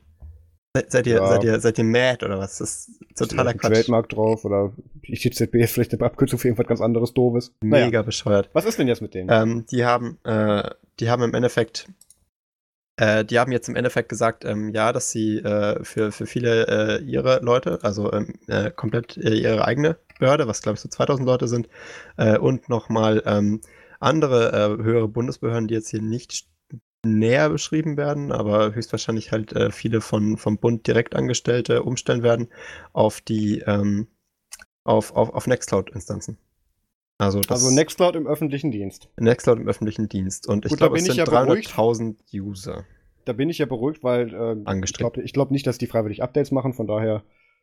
Ja, also Das ja das, funktioniert. außerdem äh, haben sie auch die Ent äh, Enterprise Subscription gekauft bei Nextcloud. Also kommt dann einer vorbei, der das dann wieder anfuckt. Ja, also die werden sich da schon Mühe geben, glaube ich. Ja, weil, gut, ähm, als, als, als Regierungseinrichtung äh, kaufst du dir nichts ohne ein gescheites Support und eben, Paket. eben. Die, haben sich da, die haben sich da das schöne Support-Paket mitgekauft. Das freut Nextcloud natürlich auch tierisch, dass sie da so einen guten, äh, so, so einen guten Vertragspartner jetzt haben, der halt auch nicht davon kann, ne? Weil was haben sie denn sonst noch? Ähm, da, da, da ist eigentlich echt, ähm, echt, äh, ich, ich glaube, wenn man mal drüber nachdenkt, was hätten sie denn sonst nehmen sollen? Ähm, ja, es, ist, es gibt ja immer noch, die, ja gut, OnCloud, die Kooperation da Aber denk mal drüber nach, wo OnCloud sitzt. Ja, äh, warte mal, äh, wo sitzen die denn mittlerweile? Die sitzen eigentlich in, in Deutschland, aber wirklich in den USA, glaube ich. Ach, ach ja, ich erinnere mich, ja, ja, Ja, klar, und äh, äh, das, ist, das ist die Bundesregierung. Und was ist die Hauptaufgabe der Bundesregierung? Nicht die Freiheit und, und das Wohlergehen der Bürger, sondern natürlich Wirtschaftsförderung. Und Mhm. deswegen kaufen die natürlich ihren Shit bei der deutschen Firma. Quatsch, also okay. auf jeden Fall gute Publicity für Nextcloud. definitiv. Mega gute Publicity für Nextcloud, muss man sagen. Im besten Fall hilft's was auch bei der, was so der allgemeine äh, irgendwie interessierte Datenverarbeitung betrifft, den wir da haben. Ähm, Es kann nicht schlechter werden. man sieht auch schon die ersten Auswirkungen, haben sie weitere Blogposts geschrieben, dass jetzt anscheinend Ja. in ganz Europa jetzt dann einige andere ähm, Städte, äh, gibt's Städte auch mittlerweile Einrichtungen. Aber auf die kaufen meistens sind. nicht bei Nextcloud Services. Also deutsche Städte teilweise schon. Mhm. Ähm, äh, aber äh, viele auch nicht. Also das machen dann auch meistens die Inhouse-IT-Behörden äh, oder, oder Angestellte, ähm, die dann diese Nextcloud-Instanzen aufsetzen. Ähm, bei Parteien ist es ja auch schon länger so, dass man es weiß. Äh, und, und viele andere größere Organisationen ähm, machen das halt auch. Und äh, ich glaube, das, was halt jetzt äh, so wichtig ist für Nextcloud, ist, dass sie tatsächlich hier mal einen Contract äh, ergattert haben. Einen Ja. sehr, sehr großen Contract in meinen Augen. Ähm, weil der, der wird schon längerfristig auch in Nextcloud stabil als Firma über Wasser halten und äh, gibt ihnen natürlich auch so ein bisschen ähm, Unabhängig Unabhängigkeit von anderen, äh, anderen Firmen im, im Ausland und so. Ne? Da können sie jetzt einfach mal Mhm. schön weiterentwickeln. Ist jetzt natürlich die Frage, oh, äh, wird jetzt die äh, Regierung hier jetzt Trojaner-Pflicht einbauen? Aber das glaube ich eher nicht, weil es ist ja nur ein Contract und sie übernehmen den Laden ja nicht. Nee, die schicken denen nur Briefe, dass die Nextcloud-Variante nicht aktuell ist. Ich frage mich auch, ob sie den Nextcloud Snap ja, äh, ich glaube nein. Ich glaube auch nicht. Ähm, ich finde es auf jeden Fall gehört, sehr ich. faszinierend. Äh, und das ist auch äh, zusammen mit dieser anderen Meldung, ähm, die kann man auch nochmal verlinken, mit der, mit der, mit der, ähm, mit der Zusammenfassung, wo Nextcloud äh, laut ihren Informationen in, in Stadtverwaltungen existiert. Ähm, auch ganz interessant äh, zu sehen, dass, äh, dass halt viele Behörden mittlerweile ähm, da einen Bedarf haben für. Hm. Äh, und äh, ich finde, das darf man, äh, darf man nicht verachten, weil äh, es ist, ich glaube, in vielen Behörden gibt es ja so, so ähm, äh, Unkrautwuchs. Ne? Äh, wenn, wenn da halt äh, der Bedarf aufkommt, dann, äh, dann fangen viele Beamte tatsächlich gar nicht an, jetzt hier zu sagen, wir brauchen irgendwie eine nachhaltige Lösung, mit der wir das dann halt ähm, in-house sozusagen regeln können, sondern es gibt dann tatsächlich Fälle, wo man dann einfach auf das äh, nächstliegende Mittel umsteigt und das ist dann halt irgendwie Google Drive oder äh, man kauft sich halt ähm, von, von irgendeiner anderen äh, lokalen Drittanbieterfirma was, äh, die das dann mal schnell zusammenschraubt, aber das ist ja unbedingt, muss ja nicht unbedingt eine Qualitätssoftware sein, die da rausfällt. Hm. Ähm, und da finde ich so eine, so eine etablierte, größere Marke, sowas wie Nextcloud, schon, schon sehr gut. Ja. Und äh, auch, äh, dass sie das halt wieder sozusagen ähm, in-house hosten und halt nur den Support von, von Nextcloud beziehen, ist auch eine geile Sache. Also, dass ja, sich die Bundesregierung gar nicht ausliefert. Wird über Computer Center, aber. Ja, genau. Also, äh, ja. wieder die, die Betreiberfirma ist eine andere als, ähm, als, die, als die Herstellerfirma der Software. Ist ja vielleicht auch so eine Art Failsafe-Mechanismus, ne? Also, sie verkaufen sich jetzt auch das nicht. Das ist eine Beauftragung. Ja. Nextcloud hat gar nicht die Kapazitäten, das selber zu natürlich tun. Natürlich nicht, natürlich nicht. Ähm, das finde ich echt, äh, echt gut. Ich weiß nicht, was, äh, du, du äh, bist so, bist so, ich weiß, du bist jetzt kein so mega Nextcloud-Fan, aber an sich ist das also, doch eigentlich eine gute Entwicklung wir predigen ja seit Jahren Geschichten Public Money, Public Code, ja. Geschichten wie wir möchten, dass mehr Open Source oder für die, die, ganz bestimmten ähm, freie Software in solchen Einrichtungen eingesetzt wird. Das und dass ja, für die Entwickler ja, auch Geld da ist. Das, ja, dass es tatsächlich gefördert und bezahlt wird natürlich auch. Das ist natürlich was, das ist löblich. Das finde ich auch gut. Ähm, ich habe natürlich in der Vergangenheit nur schlechte Erfahrungen oder fast nur schlechte Erfahrungen mit Nextcloud gemacht. Das ist jetzt hier aber außen vor gelassen. Das liegt an meinem Setup ganz offensichtlich, weil sonst, oh gut, ich würde ihnen auch zutrauen, dass sie sich so gekauft hätten. Aber ähm, nee, also ich, die Hoffnung, die ich habe, ist, dass dieser Trend beibehalten wird, weil, und ich hoffe, dass das Nextcloud dann damit dann auch in diesem öffentlichen Sektor dann ein, ein ja, ja, so, so ein Meilenstein an Qualität von Software dann auch bieten kann, der sich dann tatsächlich so ausbreitet, dass andere Einrichtungen dann auch zu ähnlicher Software vielleicht greifen oder allgemein dieses Open Source mhm. wieder ein bisschen durchkommt. Da habe ich gar nichts gegen diesen Gedanken. Die Befürchtung, die ich habe, ist, dass das ein erweitertes Linux wird, ähm, was unter es unter, unter völlig, völliger Unachtsamkeit, wie das Projekt jetzt gescheitert ist und warum es gescheitert und zurückgezogen wurde, für die, für die, ähm, für die Öffentlichkeit so aussehen wird, ja, da wurde freie und Open Source Software eingesetzt, war scheiße, jetzt machen wir das wieder. Und wenn wir jetzt Pech haben und bei Nextcloud irgendwas schief geht, was diese, was diese, äh, jetzt die, wie hieß das Ding, BCM, nee, BMIZ-Bund, wie hieß das Ding? ITZ-Bund. Ja, wenn jetzt, falls jetzt also, bei denen durch irgendwie Nextcloud mal was crasht oder irgendwas kaputt geht und das dann eben an die Öffentlichkeit kommt, dass dann eben diese Einstellung mit, ja, äh, freie Software taugt nichts im öffentlichen Bereich oder so von Leuten, die sich nicht mit der Materie beschäftigen, also diese Public Perception, dass die ja. wieder so weiter bleibt. Das ist meine Befürchtung. Ich hoffe natürlich, Aber dass das nicht passiert. Da muss man ja auch sagen, in dem Fall äh, ist ja von Anfang an von keiner Seite kommuniziert worden, wir machen das, weil es gratis ist. Ähm, das ist ja ein, ein, ganz normaler Contract gewesen, ganz normal äh, sozusagen ausgeschrieben ja, an Nextcloud. ja nicht, das muss ja eine, na, ja, ja, das ist ja eine öffentliche Ausschreibung gewesen. Ähm, ich weiß nicht, ob es eine öffentliche darf, Ausschreibung war. Ich das schon. Halt, ähm, okay. Äh, ich weiß auch gar nicht, wie weit ich mich da äußern sollte. Ähm, ja, äh, jedenfalls da, rechne denen das vielleicht nicht unbedingt so an an dem Punkt. Das ist eine Ausschreibung, die haben natürlich auch Richtlinien, dass sie solche Sachen ausschreiben müssen mit verschiedenen Anbietern, dass ja. sie sich nicht einfach eins rauspicken können, weil sonst ist dann da eben dann Bevorzugung und so weiter. Ja, klar. Ähm, das ist schon richtig, aber offensichtlich hat ja Nextcloud, sei es, sei es Kosten-Nutzen-Faktor oder tatsächlich der, der Funktionsumfang, offensichtlich wegen irgendwas den Zuschlag bekommen, was ja mhm. schon mal gut ist. Das ist was, mit dem kann Nextcloud hingehen und Werbung machen, mit dem ist Nextcloud hingegangen und hat Werbung gemacht und hat damit auch schon weitere dann eben ähm, andere Einrichtungen vielleicht nicht direkt bekommen, aber zumindest benutzen die jetzt auch deren Software.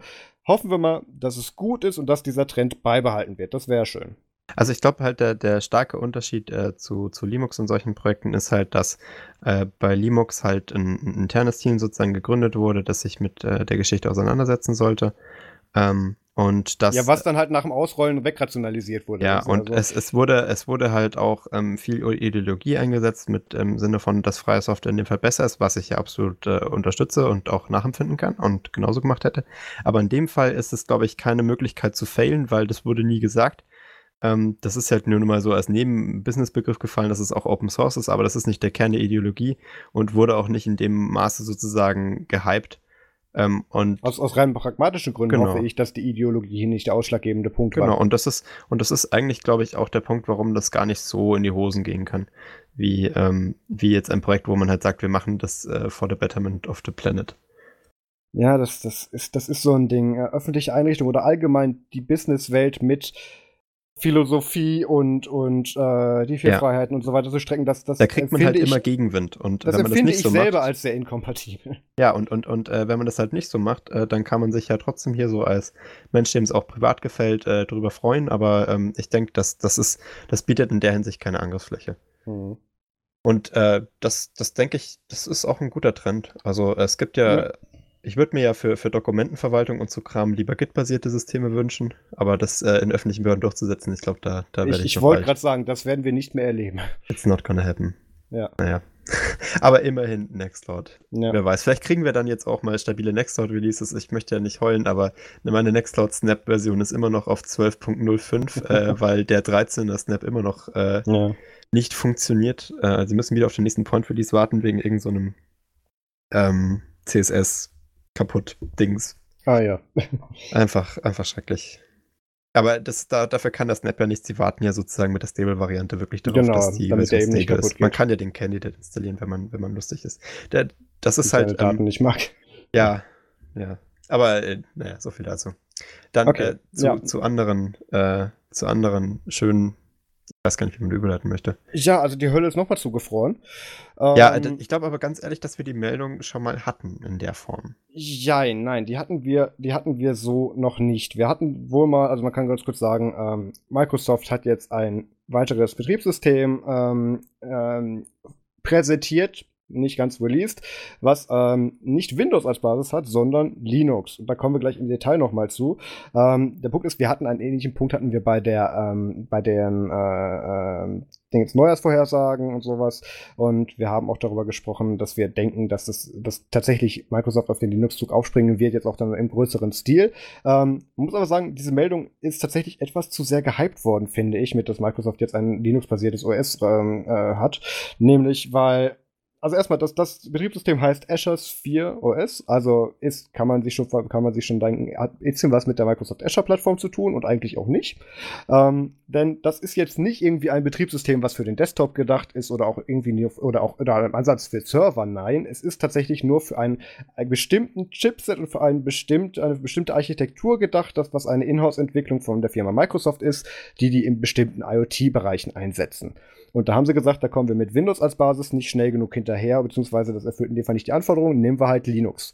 Und das ist tatsächlich auch, ich, ich weiß gar nicht, wie genau, was genau für, genau für ein Kernel drunter sitzt. Ich nehme an, es, also genau, doch, es ist nicht der normale ähm, Kernel, wie wir ihn kennen, auch, auch kein GNU oder Libre-Kernel, ähm, sondern tatsächlich Libre ja, nicht mal ansatzweise, obwohl das fände ich echt lustig. Das wäre ähm, so geil, wenn sie den Linux Libre Kernel als Basis ja. genommen hätten. Da ist auch der größte Teil von Userland leer und so weiter. Der ist tatsächlich nur für die Schnittstellenkonfiguration, dafür diese bestimmten Chips. Es ist eine, also, eine hohle, eine hohle Shell äh, es, dessen, es was wir als Linux bezeichnen. Genau, das, das, brauch, das brauchen die ja alles nicht. Das ist in dem Fall ja wirklich nur für ein Embedded System hier. Da ist nicht mal ähm, Busybox drin, glaube ich.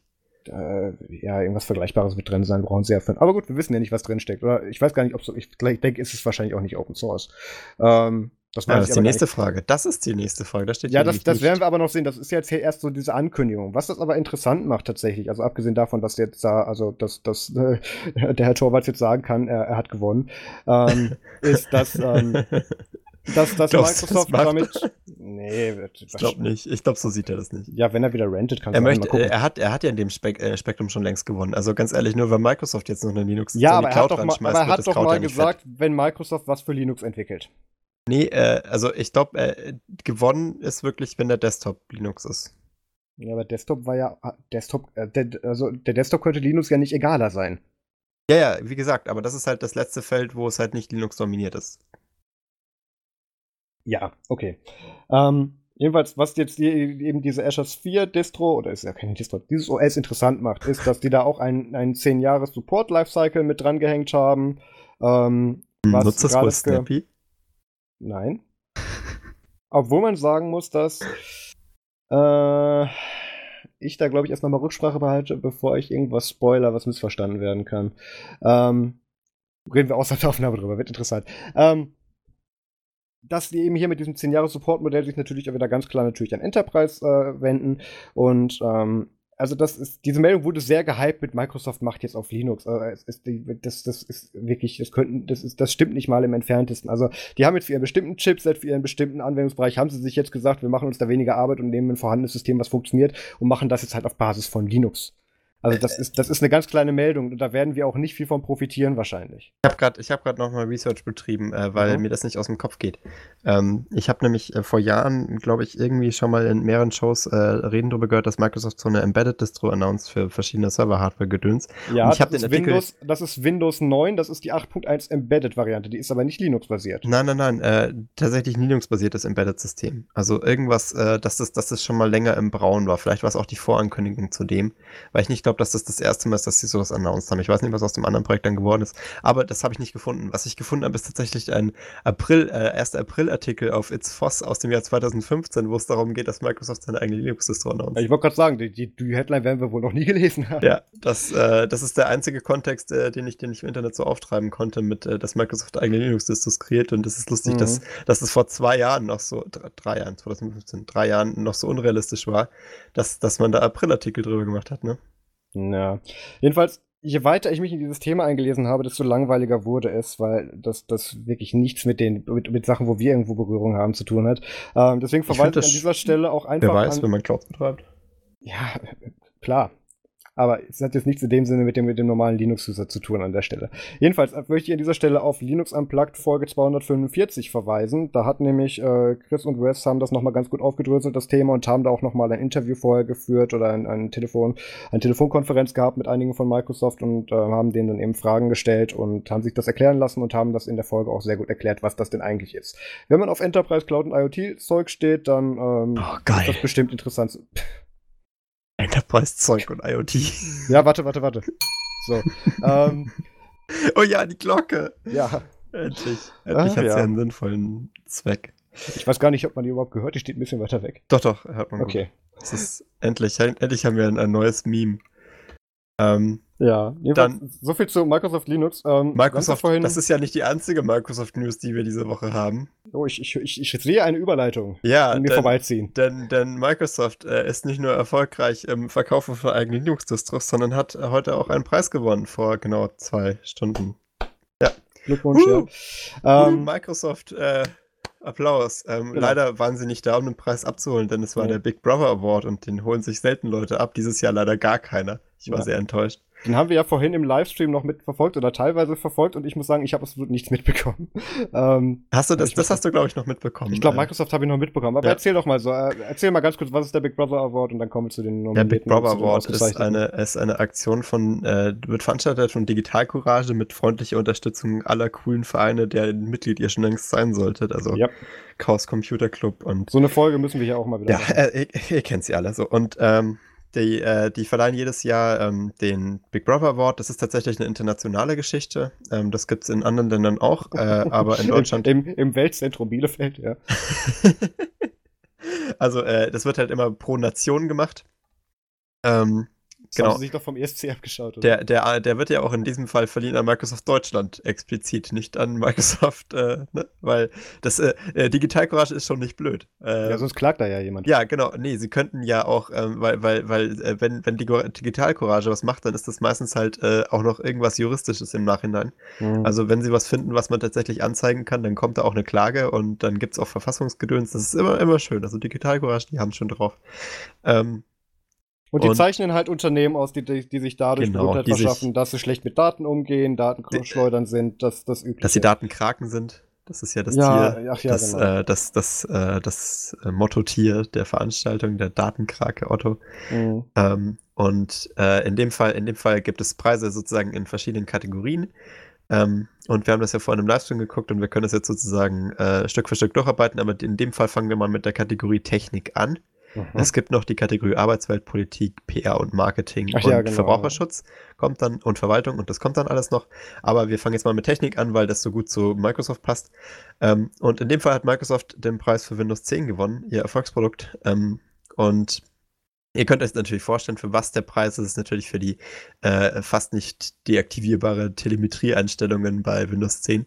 Mhm. Ähm, ich fand das sehr geil, weil sie haben ja auch äh, diese coole Story erzählt, dass man ähm, äh, für manche Privacy-Einstellungen, also halt vor allem für die, für die Abschaltung der, der normalen Telemetrie, ähm, da kein Setting hat. Da steht nämlich nur da, dass man die, äh, ich glaube, die, die vorgegebene Telemetrie und die äh, einfache Tele äh, die empfohlene Telemetrie und die einfache Telemetrie äh, verwenden kann, aber nicht mhm. ausschalten. Ja. Was ich ja sehr sympathisch, dann lass doch den Button gleich ganz weg. Ähm, und die einzige, der einzige Weg, diese Telemetrie dann wirklich äh, vollständig zu deaktivieren, ist natürlich äh, über die Registry, die man aber in den Nicht-Pro-Varianten von Microsoft äh, anscheinend nicht mehr über, ähm, über eine vorinstallierte Anwendung aufrufen kann. Da muss man sich erst ein, ein, zusätzliches Programm holen. Da möchte ich aber auch ganz kurz drüber reden. Ähm, ja, es ist so, dass du nur bei, ich glaube, Pro Enterprise und ich glaube, irgendeine andere noch diesen Registry-Editor automatisch ähm, mit vorinstalliert hast. Bei der Home-Variante nicht. Das hat natürlich der Grund, dass der Home-User da nicht dran geht, weil der was kaputt machen könnte. Allerdings auch natürlich, ähm, du willst halt nicht, dass der Home-User anfängt, an der Registrierung rumzuschrauben, wenn er nicht weiß, was er tut. und an dieses Zielpublikum, sie richtet sich ja für Home-PCs, Familien-PCs, richtet sich ja die Home-Variante. Ja, klar, das, also das äh, ist schon ist absolut aber, nachvollziehbar, aber ein Setting wäre dann halt schon dem, drin gewesen. Ne? Die Settings haben sie ja, aber nicht den Registry-Editor da drin. Aber da möchte ich kurz zu sagen, das haben nämlich bei der Preisverleihung, genau, den Teil habe ich nämlich noch gesehen, etwas vielleicht auch, auch, vielleicht auch absichtlich etwas ähm, ungenau rüber. Nämlich, es ist nicht so, dass du in der Home-Edition von Windows 10 gar nichts an der Registry machen kannst. Dir wird einfach nur nicht das Tool mitgeliefert. Du kannst dir das nachinstallieren, du kannst andere Tools zum Registry bearbeiten installieren. Also es ist nicht so, dass du auf diesem Level davon geblockt wirst. Und der Grund, dass du für diese ganzen 10.000 Sachen, die dir da mit Telemetrie-Sachen ähm, äh, einstell einstellen kannst oder auch, oder auch eingestellt sind, dass die die nicht in einen UI gepackt haben, ähm, kann ich nachvollziehen, nachdem jetzt der Laudator ja schon gesagt hat, dass er mit den drei Buttons, die da schon drin waren, überfordert war. Ähm, also das ist, das würde ich ähnlich wie bei Linux sehen. Ähm, wir haben auch für, für die meisten Tools super viele Optionen, aber nur die Hälfte davon ist im GUI. Den Rest kriegst du über Command-Line-Calls. Ja, das, das äh, würde ich gerne so ein bisschen vergleichen. Natürlich aber sammelt Windows 10 Telemetrie halt und ist böse und so weiter. Darum geht es gar nicht. Ich nee, möchte nee, kurz also, diese UI-Sache erklären. Sie werden ja eigentlich, äh, sie werden ja eigentlich dazu verpflichtet, solche essentiellen äh, Geschichten, die ja jetzt auch demnächst verpflichtend werden, äh, anzubieten. Äh, ich bin mir ziemlich sicher, dass sie aktuell im Rahmen der legalen Richtlinien Ja, operieren. natürlich. Das ist ja der Punkt. Aber das ist, äh, das ist ja auch der Punkt, warum wir jetzt eine neue Richtlinie bekommen. äh, ja, okay. Ja, also zumindest teilweise. Hoffen wir, hoffen wir, mal auf die guten Intentionen der Leute da in, in Brüssel.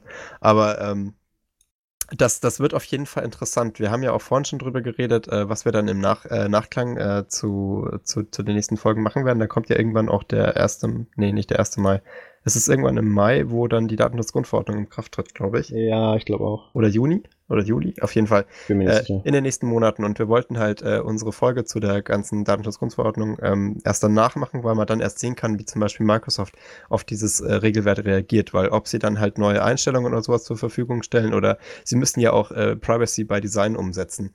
Ja. Das heißt, dass alle äh, Schalter sozusagen, äh, die man schalten kann oder die man immer jetzt von Hand umschalten musste, die sich dann auch automatisch bei Updates wieder umgelegt haben und so, die ganzen Gruselgeschichten kennt ihr ja, ähm, da, dass, dass die halt sozusagen standardmäßig aus sind und manuell angeschaltet werden müssen. Und das würde mich auf jeden Fall interessieren, wie das umgesetzt wird, ob das richtig umgesetzt wird oder wo sie sich da wieder rauswinden.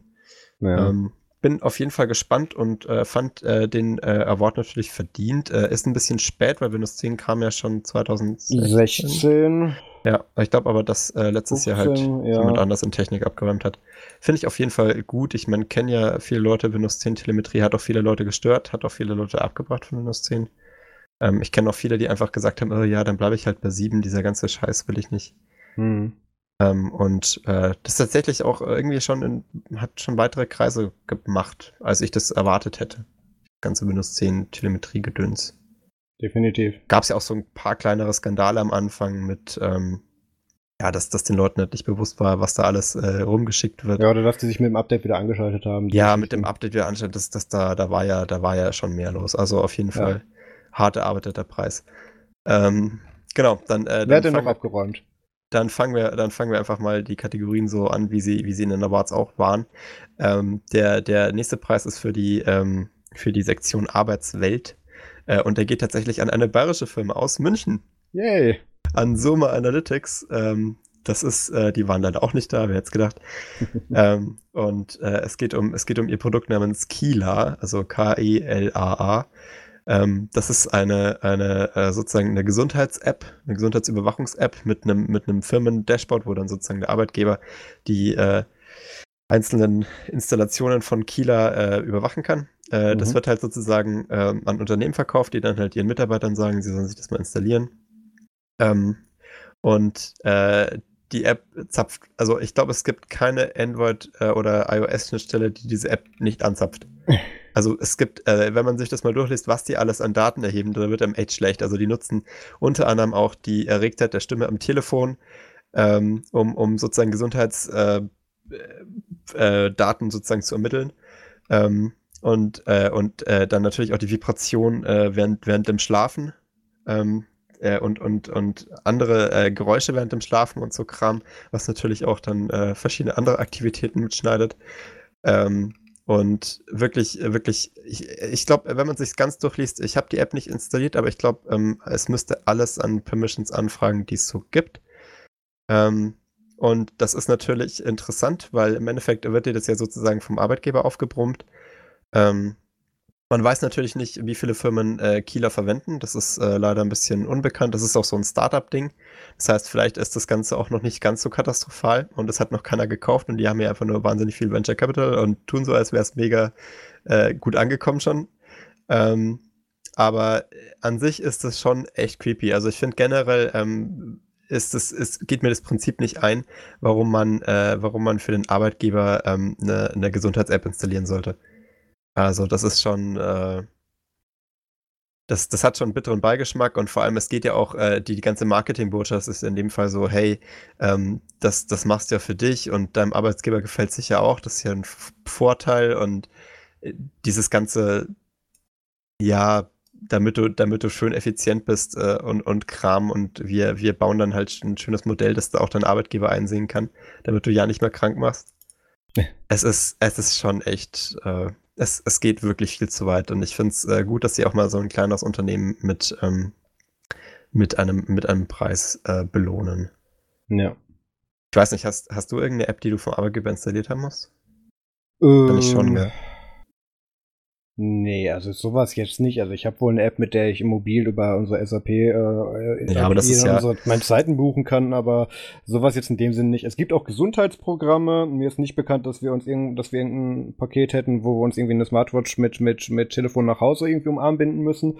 Ähm, es gibt aber also bestimmte Gesundheits- was würdest, was würdest du denn machen, äh, wenn, also würdest du, würdest du da noch arbeiten wollen, wenn dir jemand sowas aufdrückt? Also der Punkt ist, weswegen dieses Ding überhaupt interessant ist, weil das ist ja eigentlich nur eine Erleichterung zur, zur Sammlung von Daten und zur besseren Visualisierung. Warum das für einen Arbeitgeber interessant sein kann, ist, wenn er halt zusätzlich auch irgendwelche Gesundheitspakete ähm, anbietet für seine Mitarbeiter. Da reden wir da gerade von Großkonzernen, irgendwelche Partnerschaften mit dann irgendwo da bessere Tarife in Fitnessstudios oder auch irgendwelche dann Arzttarife gerade in den USA. Also es, Entschuldigung, es ist nicht abwegig, dass es sowas gibt. So ja, wie die Situation auch ist. Der Witz ist ähm, ja, dass das ja nicht für den USA-Markt entwickelt wurde, ne? Das ist ja, ja tatsächlich die deutscher Idee, Markt. Die Idee ist aber aus den USA und die gibt es auch so schon in den USA. Ja, die klar. haben jetzt ein deutsches Unternehmen gefunden, wo sie den Preis draufschreiben können, aber die Idee ist ja nicht neu. Mhm. Ähm, ähm, zur Frage, ob ich da arbeiten würde, ähm, das, das hängt ganz profan ab, was, wir vor, was für Vor- und Nachteile mir das bietet im, im, im Gesamtbild dann. Vor allem, ich meine, es äh, gibt ja viele Leute mit Vorerkrankungen und so und, ja. und ich weiß nicht, ob dann meine Performance sozusagen einfach ähm, irgendwie mit meiner Krankheit sozusagen verrechnet wird. Äh, ja, das sind natürlich dann auch alles Sachen, aber die müssen auch gerade in Deutschland und auch in den USA müssen die genau richtig abgestimmt sein. Ja, und das, das finde ich echt ein ähm, bisschen gefährlich, weil ich kann mir vorstellen, dass tatsächlich wenn man, wenn man sich da einliest, Grauen man, gemacht wird. Ja. Wenn man sich da aber einliest, bin ich mir sicher, dass man da eine kalkulierte Entscheidung zu treffen kann. Natürlich, ich, ich finde das, find das Prinzip und was die da machen, finde ich auch nicht gut, aber ähm, ich, ich kann verstehen, warum man das macht und warum das vielleicht manche Leute nutz, sogar nutzen möchten. Weil das denen dann eben in irgendwelchen Tarifen oder auch Zuschüssen oder was auch immer dann eben Vorteile bietet. Ja. Also nee, das, das verstehe ich schon. Also das, äh, das ist natürlich ein, ein, ein, ein, cleverer, ein cleverer Trick sozusagen. Ähm, und, und ich glaube auch, dass, äh, dass viele Arbeitgeber sozusagen auf diesen Spin der, der Gesundheits-App ähm, vielleicht schon anspringen würden. Aber ich frage ja. mich ja tatsächlich, was der Arbeitgeber mit deiner Gesundheit zu tun hat. Also ist ja wohl dein Körper, nicht seiner. Ja, ja, nicht unbedingt in dem Fall. Also erstens natürlich bist du bist du bist du äh, Inventar der Firma. Nein, aber ähm, ich, solche das, Sachen wie, das ist genau nee, das, was es eigentlich vermittelt. Also. Bleiben wir ganz kurz bei. Also, das, das gibt's natürlich auch als, als, als, äh, als Modell, aber was ich meine ist, ähm, dass natürlich auch gerade große Arbeitgeber dann auch eben dann solche Sachen haben wie eigene Fitnessstudios oder bestimmte Deals mit Versicherungen, Krankenversicherungen gerade.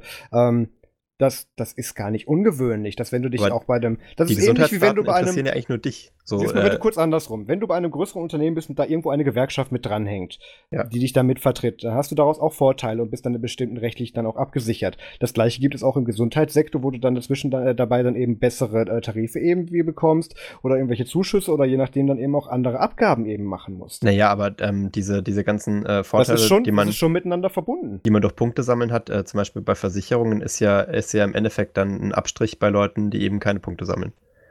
Also an sich ist es ja auch eine, eine, eine, Art von, von Diskriminierung gegenüber Leuten, die halt nicht in diesem System teilhaben wollen. Und das ist ja auch absolut legitim zu sagen, hey, sorry, also äh, meine, meine persönliche Gesundheit hat meinen Arbeitgeber bitte nicht zu interessieren und ich möchte keinen Nachteil dadurch haben, dass ich da jetzt nicht mitsammle oder mit, mit, mit einreiche. Ich glaube, das Thema wird, wird schon noch interessanter, weil es gibt jetzt auch viele Versicherungen, das haben sie ja in den letzten Jahren häufiger ähm, ge, ge beehrt mit, mit Preisen, wenn du dich ja. erinnerst. Ich glaube, im letzten Jahr gab es auch eine Versicherung, die für ihre ja, ähm, ja, Gesundheitstrainings-App äh, sozusagen abgestoppt hat. Ähm, weil die halt auch versuchen, mit diesem Bonuspunkteprogramm ähm, und dann halt günstigere Tarife äh, Leute dazu zu bringen, da ein bisschen Daten reinzuschleudern. Aber an sich ist das ja auch ähm, wirklich eine, eine, Benachteiligung von Leuten, die das halt nicht machen. Weil die dann halt automatisch lower geratet werden oder halt nicht die, die Ersparnis bekommen, was ja im Endeffekt ein Verlust ist. Also ich ja, find, das, das, das, das geht halt ein bisschen weiter mit, was dann eben als Alternative angeboten wird, werden muss und eben dann, wo halt aber auch die Tendenz der Entwicklung dann da eben hingeht. Aber das, das ist nochmal ein eigenes Thema in sich. Ähm, auf jeden Fall hier in dem Fall finde ich den Preis auch gerechtfertigt, ähm, weil die hier halt alle ganz und Qualität, haben, die es gehabt Qualitätsunternehmen äh, aus Bruckmühl, das wollte ich auch nochmal sagen. Also der gute, der gute Kram, die Gewinner dieser, dieser, dieser Big Brother Awards kommen auf jeden Fall aus Bayern und äh, da bin ich auch, da bin ich auch stolz drauf. Ein persönliches Anliegen von dir, ja. Nee, also letztes Jahr hat auch schon die LMU und die TU richtig gut Ich, ich wollte gerade sagen, da war doch was. Ja, also ich finde, unsere Universitäten, die haben da auch einfach immer die Nase vorn. Da können die anderen einfach nicht so mithalten. Absolut wenn es hier, wenn's hier um, um, um Daten und, äh, und Autoritätsausbau geht, dann, dann ist Bayern immer noch Spitzenreiter.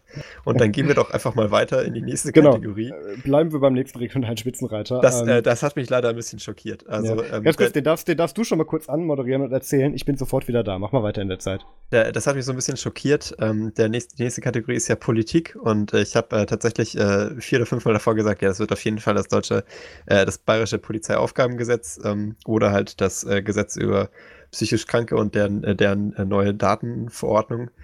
Ähm, und es ist dann tatsächlich äh, nicht das geworden. Ähm, ich glaube, das lag daran, dass die Einreichungszeit halt noch so ein bisschen gering war, weil in meinen Augen ist das äh, Bayerische Polizeiaufgabengesetz härter als der äh, Preisgewinner.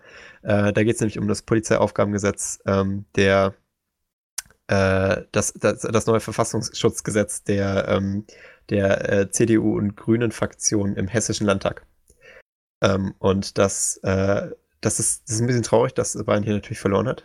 Ähm, aber ich äh, gönne auch den Gewinnern in dem Fall der, der CDU und Grünen Fraktion im äh, Hessischen Landtag natürlich im Preis. Ich möchte das auch gar nicht so, ähm, ja, so, so mit belegter Stimme ähm, drüber reden. Es, es würde mich das stören, dass sie da gewonnen haben.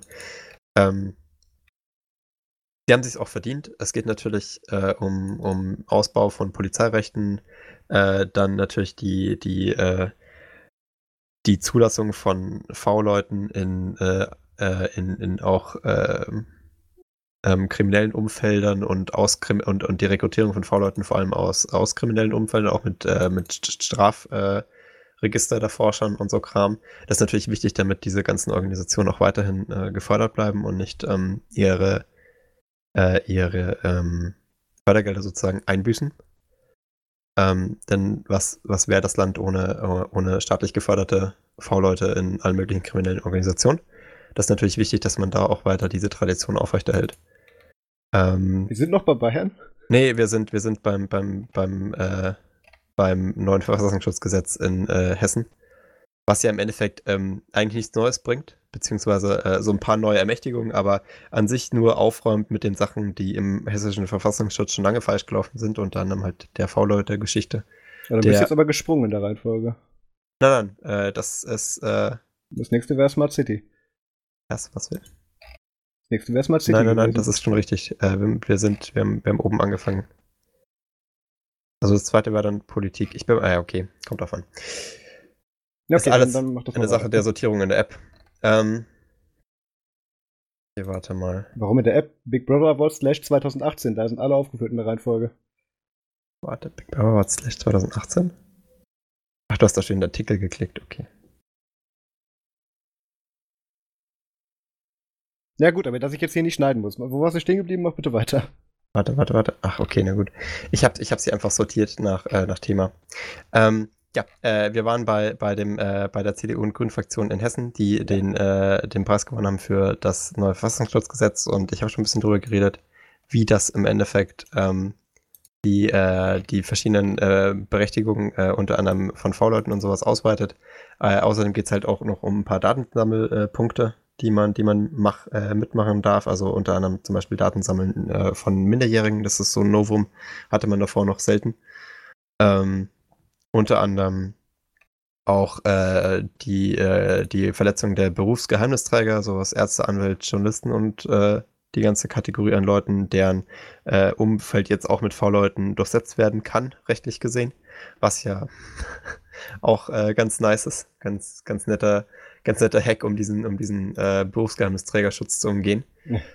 Ähm, und äh, genau, also die, äh, die Rekrutierung von Vorbestraften ist natürlich auch ein Feature. Außerdem die Quellentelekommunikationsüberwachung äh, ist natürlich auch drin beim Verfassungsschutz, weil die, das äh, brauchen wir. So ein Staatsröhren ist immer gut. Ja. Ähm, haben wir auch viel zu wenig, glaube ich. Da, da, da fielen schon viele gute aus Bayern raus, ja. Nee, also da, das ist, das ist tatsächlich vor, vor dem Bayerischen gekommen. Ähm, ah, ja. Die haben so ein bisschen, die haben so ein bisschen äh, aufgelegt, aber ich glaube, die Bayern haben schon noch mal ein bisschen bisschen ausgebaut. Also da war auf jeden Fall noch saftigere Sachen drin. Außerdem haben die beiden ja auch die schöne ähm, psychisch kranke Datenbank noch ja. äh, dazu gebaut. Das ist, das ist äh, Novum, das hat, haben die Hessen, glaube ich, noch nicht so wirklich aufgenommen und da muss man, das muss man ihnen auch vorwerfen. Ja. Ähm, dann, was ich, was ich zusätzlich auch noch geil fand, äh, war die äh, elektronische Fußfessel-Debatte. Ähm, äh, bei der halt jetzt Gefährder mit elektronischen Fußfesseln äh, schon verlegt, äh, versetzt werden können, was ich äh, sehr interessant finde. Weil, wie gesagt, äh, der Begriff Gefährder ist so ein bisschen. Ähm, er ist gar nicht definiert. Irreleitend in meinen Augen, weil ja. äh, den tatsächlich äh, kein, kein Strafgesetzbuch oder irgendein äh, demokratisch erarbeitetes Dokument bestimmt. Das ist meistens halt äh, eine reine Polizeisache, wie die sich den halt gerade festlegen. Ähm, und in dem Fall halt auch echt äh, also Gefährder ist, ist, ja, ist ja schon äh, aufgrund des, des Faktes, dass das kein, kein äh, Verbrecher ist oder Verdächtiger, ein, eine Person, der man kein Verbrechen nachweisen kann. Ähm, und die halt trotz des nicht nachgewiesenen Verbrechens äh, hier so behandelt wird wie jemand, der schon eines Verbrechens überführt wurde, indem man ihm halt eine Fußfessel oder ihr eine Fußfessel anlegt. Ja. Ähm, Finde ich geil. Gibt es in Bayern jetzt aber auch noch viel besser. Also da können die Hessen wirklich nachziehen. In Bayern darf man jetzt der Gefährder auch schon, äh, schon in, in Gewahrsam nehmen und so ein bisschen länger, äh, ich glaube drei Monate mittlerweile, äh, Piesacken im, im Knast. Ähm, also in der Untersuchungshaft. Äh, und dann glaube ich, ja, also, also Bayern hat da auf jeden Fall stark aufgeholt. Bei Bayern, in Bayern darf man tatsächlich auch schon äh, Telefone und, äh, und ähm, jegliche Quellen-Telekommunikationsüberwachung machen. Äh, beim Gefährder schon. Das ist mhm. ziemlich geil, das haben die Hessen auch noch nicht. Da können sie wirklich mal nachrüsten. Ähm, nur so als Empfehlung nach Hessen. Ich meine, äh, der Preis ist schon verdient. Ich möchte jetzt auch nicht drauf rumhacken, aber sorry, da hat Bayern tatsächlich in meinen Augen weit vorgelegt. Ja. Ähm, ja, äh, ich, ich denke, ähm, da kann man fast gar nichts mehr sagen. Ich finde tatsächlich, dass die Kategorie Politik in, in dem Jahr wirklich sehr traurig war. Also so, da, da ist, ähm, da hätten, da hätten wirklich viele gewinnen können. Tatsächlich und, hatten wir viel dieses Jahr. Und es ist, es, es tut schon weh. Also, dass vor allem die Politik da so hart dagegen arbeitet. Ich, ich meine, wenn man sich mal an die gute alte Zeit zurückerinnert, wo wir noch keine Bundesregierung hatten, ähm, da, da konnte man sich noch sicher sein äh, vor, vor solchen Geschichten. Und ähm, in dem Fall ist es ja eine, eine Landtagsfraktion, die das gemacht hat, aber manchmal denkt man sich schon, braucht man die denn eigentlich? Kann das, können es nicht die ganzen V-Leute machen, die haben sonst nichts Besseres zu tun und die zahlen wir eh schon können sich dann ja auch die Gesetze ausdenken. Vielleicht haben die bessere Ideen. Naja, ähm, naja. aber äh, da, ich glaube, da, da sind wir auch definitiv einer Meinung, oder dass ja. das äh, traurig genug ist, um einen Preis zu bekommen. Absolut verdient, ja. Naja, äh, dann, dann kommen wir mal äh, zurück euer On Track in dem äh, Artikel, den du vor dir hast mit der Reihenfolge und machen PR und Marketing. Ja. Ähm, ich fand äh, den Gewinner ganz gut. Äh, bei PR und Marketing, das ist nicht unbedingt eine Kategorie, wo immer direkt eine Firma gewinnt, sondern meistens halt ein Marketingbegriff. Und in dem Fall gewinnt das Konzept der Smart City. Uh, äh, finde ich geil. Das äh, habe ich gar nicht so erwartet. Ich habe eher mit irgendwas anderem gerechnet. Ähm, also vielleicht äh, irgendwas anderes mit Smart vorne dran. Ähm, aber ich finde Smart City in dem Fall ganz gut, äh, weil ähm, das tatsächlich ein Konzept ist, das mittlerweile auch ausgebaut wird. Es gab viele schöne Beispiele. Ich empfehle auf jeden Fall nochmal die, äh, die ganze Show nachzugucken. Äh, vor allem die Laudatios äh, waren sehr gut und man kann die Kunst dazwischen auch skippen. Ähm, und die, äh, die Laudatio zu Smart City war in meinen Augen auch eine der besten, weil das tatsächlich ein Thema ist, ähm, mit dem wir uns halt noch die nächsten Jahre rumschlagen werden, weil das einer, einer dieser Hypes ist, bei dem jetzt nicht gerade die Mehrheit schon sagt, oh, das wollen wir doch nicht.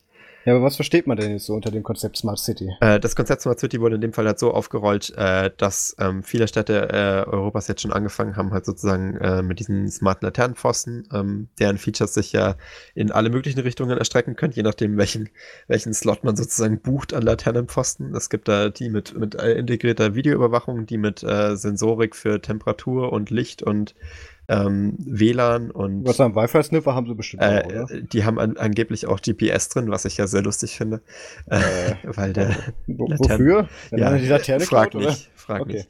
Ähm, einfach Quatsch. Aber äh, ist, ist auf jeden Fall äh, ein, ein, interessantes Ding. Das haben wir nämlich tatsächlich auch gesehen auf der IoT-Messe ähm, vor äh, zwei Jahren, 2016 wo, in Berlin. Wo, wo, du mit Robin und Timo da, warst? Da, wo ich mit Robin und Timo war. Und das war ja. total interessant, weil die tatsächlich äh, viel von dieser Sensorik damals vorgestellt haben und auch ähm, unter anderem so einen Smart City-Konzern da hatten aus den Niederlanden.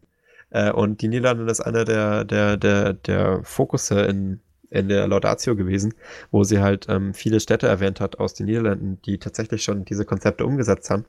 Ähm, lohnt sich auf jeden Fall nachzuhören. Da waren echt gute Beispiele dabei, ähm, wie halt die Niederlande schon äh, an, an x verschiedene Unternehmen, äh, also manche Städte an x verschiedene Unternehmen diese ähm, Smart City-Funktion ausgeschrieben haben und jetzt schon im Endeffekt keinen Überblick mehr darüber haben, wie das Ganze zusammenhängt. Also die, die haben halt mal gesagt, ja, hier mach du mal, mach du mal die Mülleimer und mach du mal die Laternen und dann soll es irgendwie zusammenfließen und das ist jetzt schon eine totale Katastrophe. Ähm, ich finde, äh, man sollte, man soll es nicht an der Implementierung sozusagen scheitern lassen, wenn man sich das ganze Konzept mal vorstellt und sagt, ja, wir haben jetzt hier die komplette Smart City und mit, äh, mit Sensorik an jeder Ecke ähm, dann, dann ist das, äh, und wenn selbst wenn es funktionieren würde, vor allem wenn es funktionieren würde, ist das ja eigentlich die, die dystopische Zukunft, die man sich immer vorstellt mit dieser ähm, hundertprozentigen Videoüberwachung die ganze Zeit, so wie es in China jetzt ja gerade läuft mit äh, der äh, Geschichte, äh, dass zum Beispiel, wenn du über eine Ampel gehst, die rot ist, äh, dein Gesicht äh, erfasst wird von der Videoerkennungs, äh, äh, Gesichtserkennungssoftware ähm, und du dann äh, in groß und mit Name ähm, ja, auf, auf eine, auf eine äh, Anzeigetafel drüber projiziert wirst und außerdem dein Arbeitgeber informiert wird über diesen Fehlschritt und du außerdem noch Social Credit Punkte verlierst, ähm, die natürlich dann dein Leben nochmal zur Hölle werden lassen. Ja. Ähm, ich glaube, dass das Smart City Konzept steht wirklich tatsächlich für so eine, ähm, für so eine Entwicklung ganz gut. Ähm, und äh, macht, macht einem wirklich, also ganz ehrlich, wenn man heute Sci-Fi-Autor ist, äh, man muss eigentlich nur ein paar Artikel zusammenfassen und schon hat man eine wunderbare Story. Ja. Da muss man nicht mal mehr viel extrapolieren. Eigentlich ist das, ist das jetzt schon äh, der Level, bei dem man vor Jahren gesagt hat, oh Gott, das kann doch nicht passieren, das ist doch genau das, was wir nicht wollten. Ich frage mich ja, also wie das noch ausgeht, ne? Also diese ganze, ähm, der ganze Gesichtserkennungskram äh, kam auch dran in dem, in dem äh, Smart City, in der Smart City Laudation. Und ich glaube, das ist auch einer der gefährlichsten Aspekte der ganzen Geschichte. Ich glaube auch. Den man gar nicht unterschätzen darf. Vor allem, äh, der wird ja in Deutschland auch schon ausprobiert. Also das äh, Berlin-Südkreuz, ähm, die, die Teststrecke, die sie dort gemacht haben mit Gesichtserkennung, das ist ja schon ähm, maßgebend dafür. Und außerdem äh, wird es ja äh, laut Innenministerium weiter in Deutschland verbreitet werden. Und ich glaube nicht, dass, dass vor allem Horst Seehofer da ähm, nachgiebiger ist als Thomas de Maizière. Der hat da ja, ähm, denke ich, noch mehr Interesse dran, diese, diese Geschichten überall zu installieren und da wird einem echt schlecht. Ja. Ich weiß nicht, ich tendiere jetzt, ich habe mir überlegt, ob ich mir irgendwann mal diese, diese, ähm, äh, diese Brillen kaufen soll, diese Brillengestelle, die äh, Gesichtserkennung äh, kaputt machen. Ja. Aber ich denke mir halt, okay, dann, dann fällt es ja noch mehr auf, ne? Ja. Es, äh, wie man es macht, man kommt nicht raus. Ja, also ich muss ja sagen, ich bin ja auch in diesem ganzen IoT und, und auch gerade was, was ja, sowieso was die smarte Straße, das Parkhaus so betrifft, bin ich ja auch tatsächlich beruflich involviert. Und ich sehe tatsächlich, dass da ein Riesenhaufen Vorteile mit drin steckt, aber ähm, natürlich auch ein sehr großes und auch, auch, auch gerade gesellschaftliches Risiko, was damit ja. verbunden ist. Nee, also ich weiß auch nicht, ähm, warum man das nicht einfach richtig machen kann. Das wäre ja nicht so schwer zu sagen, hey, wir wollen diese Aspekte, wir wollen einfach überall Temperatursensoren haben, um äh, diese Daten halt über eine öffentliche Schnittstelle zur Verfügung zu stellen, damit man damit coole Applikationen basteln kann, die halt jedem weiterhelfen. Ähm, aber äh, meistens artet es dann halt dazu aus, dass, dass, die, dass der Laternenpfahl, der eigentlich nur ähm, hier ökologisch dienen sollte und äh, die Welt zu einem besseren Platz machen sollte, dann natürlich auch noch das extra Modul mit der, mit der Videoüberwachung drin hat, was man sich dann als autoritärer Staat oder als Staat, der jetzt gerade irgendwie eine Terrorismuswelle hat, gerne dazu kauft. Und mhm. dann ist das Teil halt da, ne? Dann wird es auch nicht mehr abgebaut. Ja, das klar, ist, zurückgebaut wird ja nicht. Das finde ich ganz schön, weil äh, die Laudatio hat auch so aufgewiesen, was halt äh, diese diesen Zwiespalt zwischen, ähm, zwischen dem Marketing von Smart City-Konzepten in Deutschland und äh, dem, wie es gebaut wird in China. Also sozusagen die, die, die Entwicklung, die bei uns erst noch passieren wird. fand, ich, fand ich echt cool. Also eine, eine, eins meiner Highlights auf jeden Fall. Äh, dann kommen wir mal weiter zu, ähm, zu einem Teil, den ich ganz, äh, auch ganz interessant fand, war ähm, Verwaltung.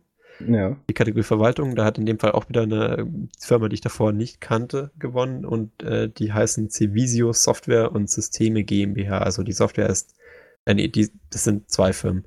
Ähm, nee, das ist eine Firma. Das ist eine Firma, die heißt ja. so. Aber die haben äh, eine Software geschrieben für, ähm, für Flüchtlingsunterkünfte, die nennt sich ja. ähm, Civisio Quartiersmanagement. Äh, ja. Klingt natürlich jetzt erstmal militärisch. ist es auch so ein bisschen. Die Software kann im Endeffekt halt, ähm, also sie hat äh, alles, was man so an Datenverarbeitung eigentlich in einem Knast erwarten würde. Da äh, kannst du dich halt sozusagen einchecken. Die haben so ein, so ein RFID-System dann auch noch dran geklöppelt, das mit einer API halt dann noch gesteuert wird. Und da wird dann halt sozusagen gelockt, wer wann seine Mittagsration abgeholt hat, äh, wer gerade auf dem Gelände ist, wer außerhalb des Geländes ist, Blutdaten, ähm, äh, DNA-Daten, Röntgendaten, äh, alle möglichen Stuhluntersuchungen, also Gesundheitsdaten werden da drin gezeigt. Also du kannst dir das vorstellen wie der vollautomatische Kuhstall, nur für Flüchtlinge. Ich glaube mehr. Also ich weiß nicht, wie ja, viele Infos man über seine Kühe sammelt, aber ich habe auch Medizincheck und so weiter, Statistiken. Ich weiß nicht, ob man ja. die Volkszugehörigkeit der der der Kühe sammelt. Also man hat ja meistens nur eine Rasse Kühe, da ist das Problem nicht so schwierig. Ich kenne mich jetzt in dem Metier nicht ganz so aus, aber glaubt ihr das mal? ich ich glaube, außerdem Religionszugehörigkeit ist bei Kühen nicht so, äh, nicht so leicht festzustellen, glaube ich. Die sind alle Angehörigen des fliegen, fliegenden Spaghetti-Monsters, soweit ich ja. weiß. Aber ähm, das sind halt so, so Datenpunkte, die, äh, die diese Software aufnimmt. Äh, und ähm, ganz ehrlich, das ist der Punkt, wo man eigentlich aufhören kann. Weil, äh, wenn so eine Software. Das ist natürlich eine riesige Verletzung der Privatsphäre. Ja, also wenn so eine Software diese Daten eben. überhaupt einloggt, ganz egal wie die verwendet werden, das sollte eigentlich nicht passieren. Sorry. Genau, allein das Erheben der Daten ist, ist hier schon ein großer, ein, ein, ein viel zu großer Einschnitt in die Privatsphäre. Und ja. da sind wir noch nicht was mit den dabei, was mit den Daten passiert. Ähm, ich weiß gar nicht, ob das, ob das hier auch äh, transparent gemacht das wurde, was da mit den Daten dann eigentlich gemacht wird. Natürlich nicht. Das wird, äh, wird ja in diesen, in diesen ähm, Flüchtlingsunterkünften äh, verwendet. Ich glaube, äh, die Zahl sind 280 Aufnahmeeinrichtungen Einrichtungen haben das tatsächlich benutzt oder ja. benutzen es noch. Äh, und das betrifft über 380.000 Flüchtlinge nach ähm, deren ähm, Aussage von dem nach Unternehmen. offiziellen eigenen Angaben. Ja. ja. Also das heißt, äh, fast eine halbe Million Leute ähm, sind da registriert. schon geil. Ähm, und äh, die werden da, also die, die wird auch, soweit ich weiß, äh, nicht irgendwie lokal vor Ort gehostet, sondern halt bei denen. Ähm, und ja. Ich finde das allein rechtlich schon interessant. Und mit welcher Grundlage werden hier Daten erhoben? Ja, das ist halt, weil es sind ja nur Flüchtlinge. Ich meine, es, es, es, es gibt klar, es gibt die regulären mit, mit ähm, nach Auffahrlager über die BAMF, dann Leute kommen ins Land und so weiter, müssen erfasst werden und, und ähm, wie ist das so schön, verwaltungstechnisch verarbeitet werden. Das, das ist klar, dass da ein gewisser Datensatz zugehört. Ja, das ist ja logisch. Aber hier hast, ja du eine, hast du eine systematische Datensammelwut hier mit drin. Ähm, die, die du mit bestenfalls ähm, mit einer Unterschrift wahrscheinlich genehmigst, wenn überhaupt, die nicht äh, weiter ausgeführt ist. Ich bin mir ist. nicht mal sicher, äh, ob das äh, nicht auch Teil der Kritik war, dass man tatsächlich nie so wirklich ähm, äh, seinen Konsent gibt. Ja. Ähm, zu der Geschichte, weil es halt, also man kennt ja diese Aufnahmeeinrichtung, der ist halt immer so ein bisschen chaotischer. Ja, klar. Äh, und äh, kann schon mal gut sein, dass, das, dass da die Unterschrift irgendwie woanders mit abgezapft wird. Ähm, aber also das ist echt, ähm, das ist echt ein bisschen kompliziert. Die haben nämlich tatsächlich eine API für diese Software, die, die läuft sozusagen lokal ähm, für die BAMF-Behörde, äh, also das Bundesministerium für Flüchtlinge. Ähm, ja. Und äh, da gehen die Daten dann sozusagen direkt rein. Äh, und äh, soweit ich weiß, haben sie keine Lösch Löschfristen für die Daten etabliert oder so ein Kram. Das heißt also auch komplette Missachtung der gesamten Geschichte. Ich glaube, das Einzige, worauf die sich halt gerade rausreden, ist, dass es ja so pragmatisch ist, was sie da gebaut haben. Sie mussten ja halt schnell sein und so Kram, aber das ist doch keine Entschuldigung für so ein, also für sowas.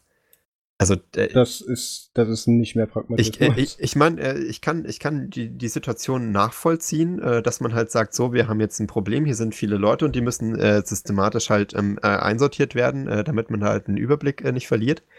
Ähm, das, das ist als BAMF ja natürlich nachvollziehbar, weil die müssen ja auch sagen, hey, wer ist jetzt gerade wo? Ja. Äh, aber in meinen Augen ist, äh, ist das auf, in erster Linie schon mal viel zu feingliedrig, weil ähm, man muss jetzt ja nicht unbedingt wissen, ob die Person gerade on or off äh, äh Area ist. Das ja. ist jetzt nicht so, als, als hing ihr Leben und Tod davon ab, dass die jetzt gerade da sind oder nicht. Wir reden hier ja auch nicht von Prozessen von, von Millisekunden, sondern meistens von Tagen. Äh, und dann die ganze Essensausgabe gedöns, das ist ja auch, also ich glaube, im Knast ist ein ganz guter Vergleich, aber da haben sie nicht so viele Daten. Nee. Also im Knast, da, da gibt es Rechte und da, da wird nicht deine Stuhluntersuchung zusammengeschmissen mit deiner Religionszusammengehörigkeit. Das ist ein Datensatz, der gehört nicht zusammen. Weil dein Arzt interessiert auch nicht deine Religionszugehörigkeit, der weiß das meistens gar nicht.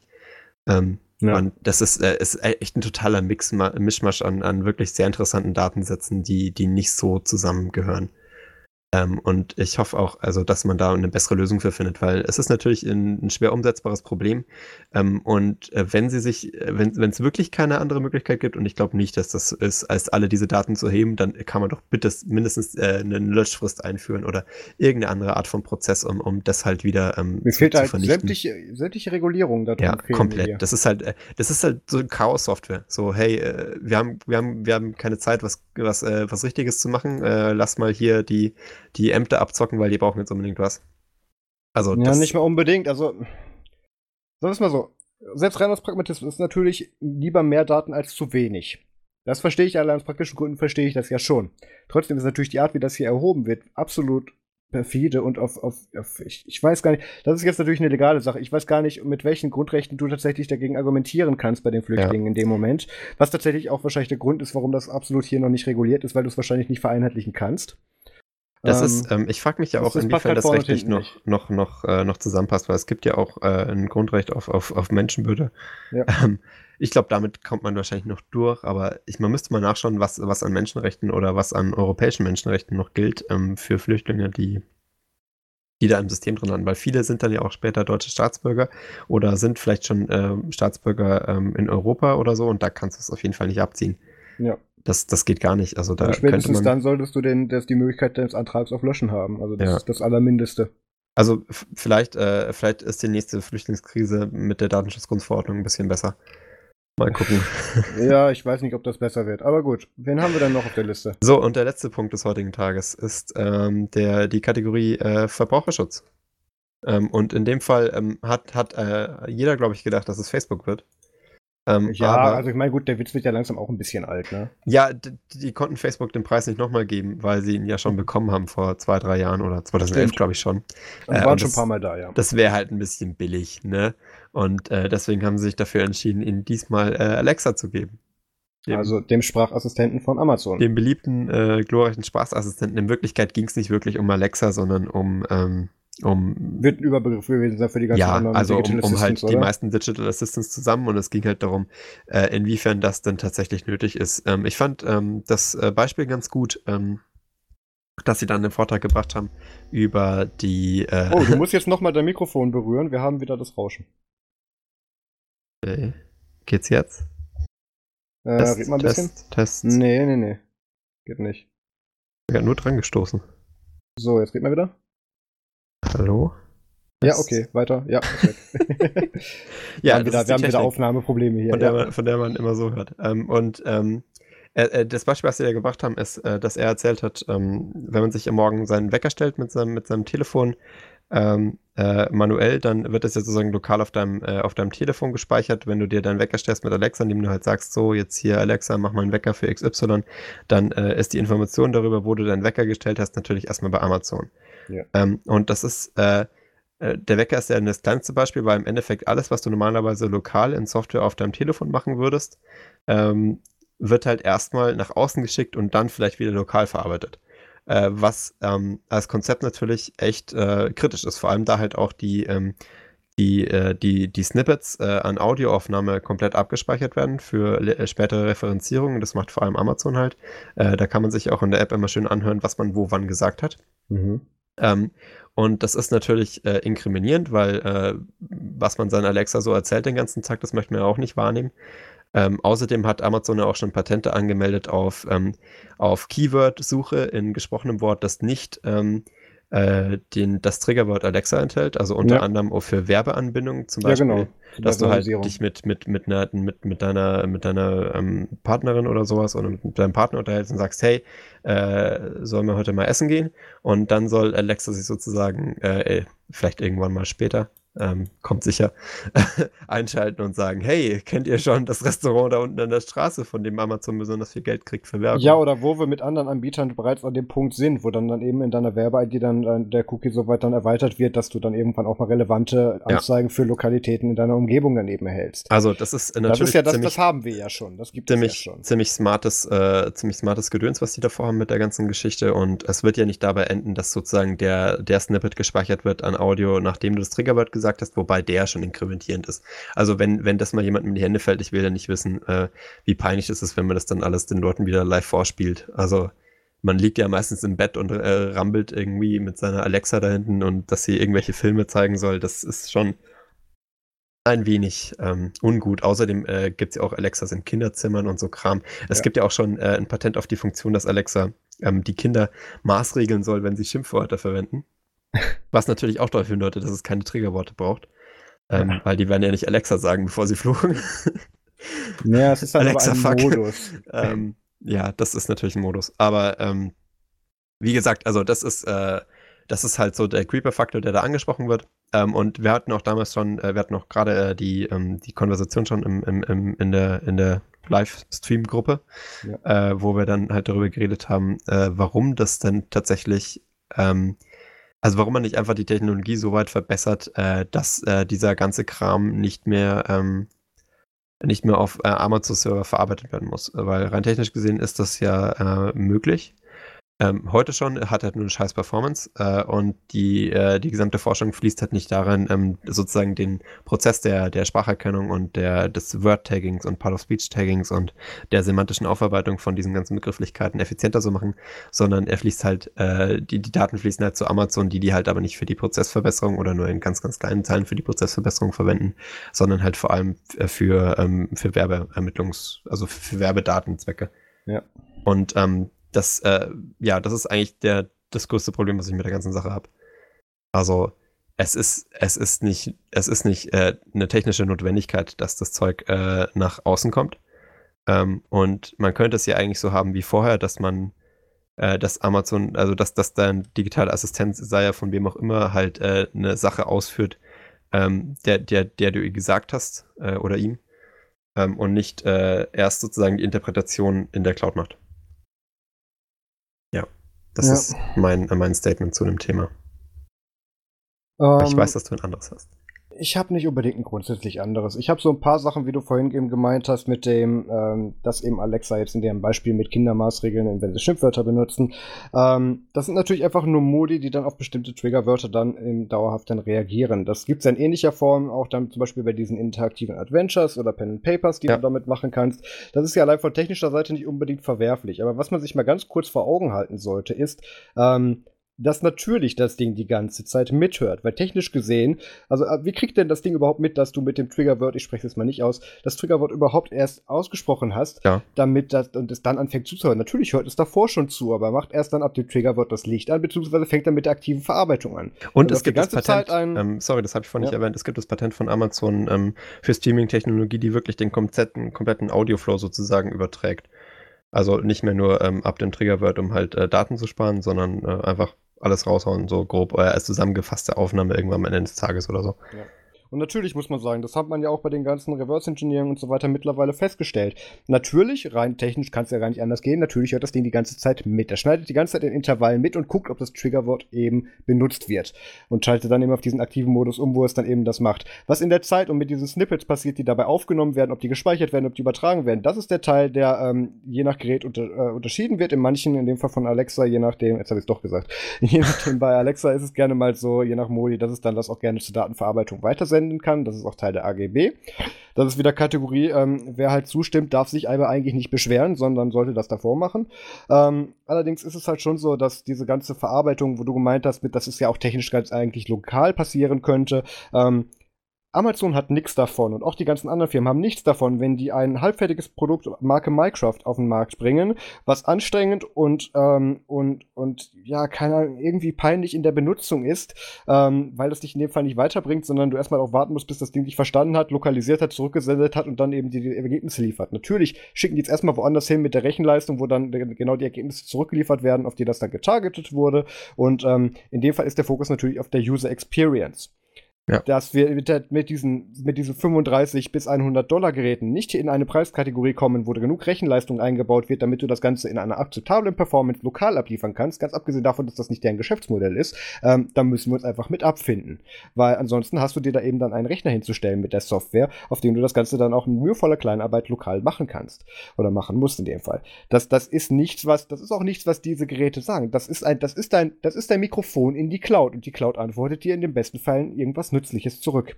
Also das ja. ist auch natürlich gar nicht deren Anspruch. Aber ähm, ich, ich, verstehe völlig, dass natürlich ähm, Amazon und Co. natürlich den Fokus auf die User Experience haben, weil ein schlechtes, ein schlechtes äh, Produkt mit einer schlechten Performance natürlich keiner kaufen und nutzen.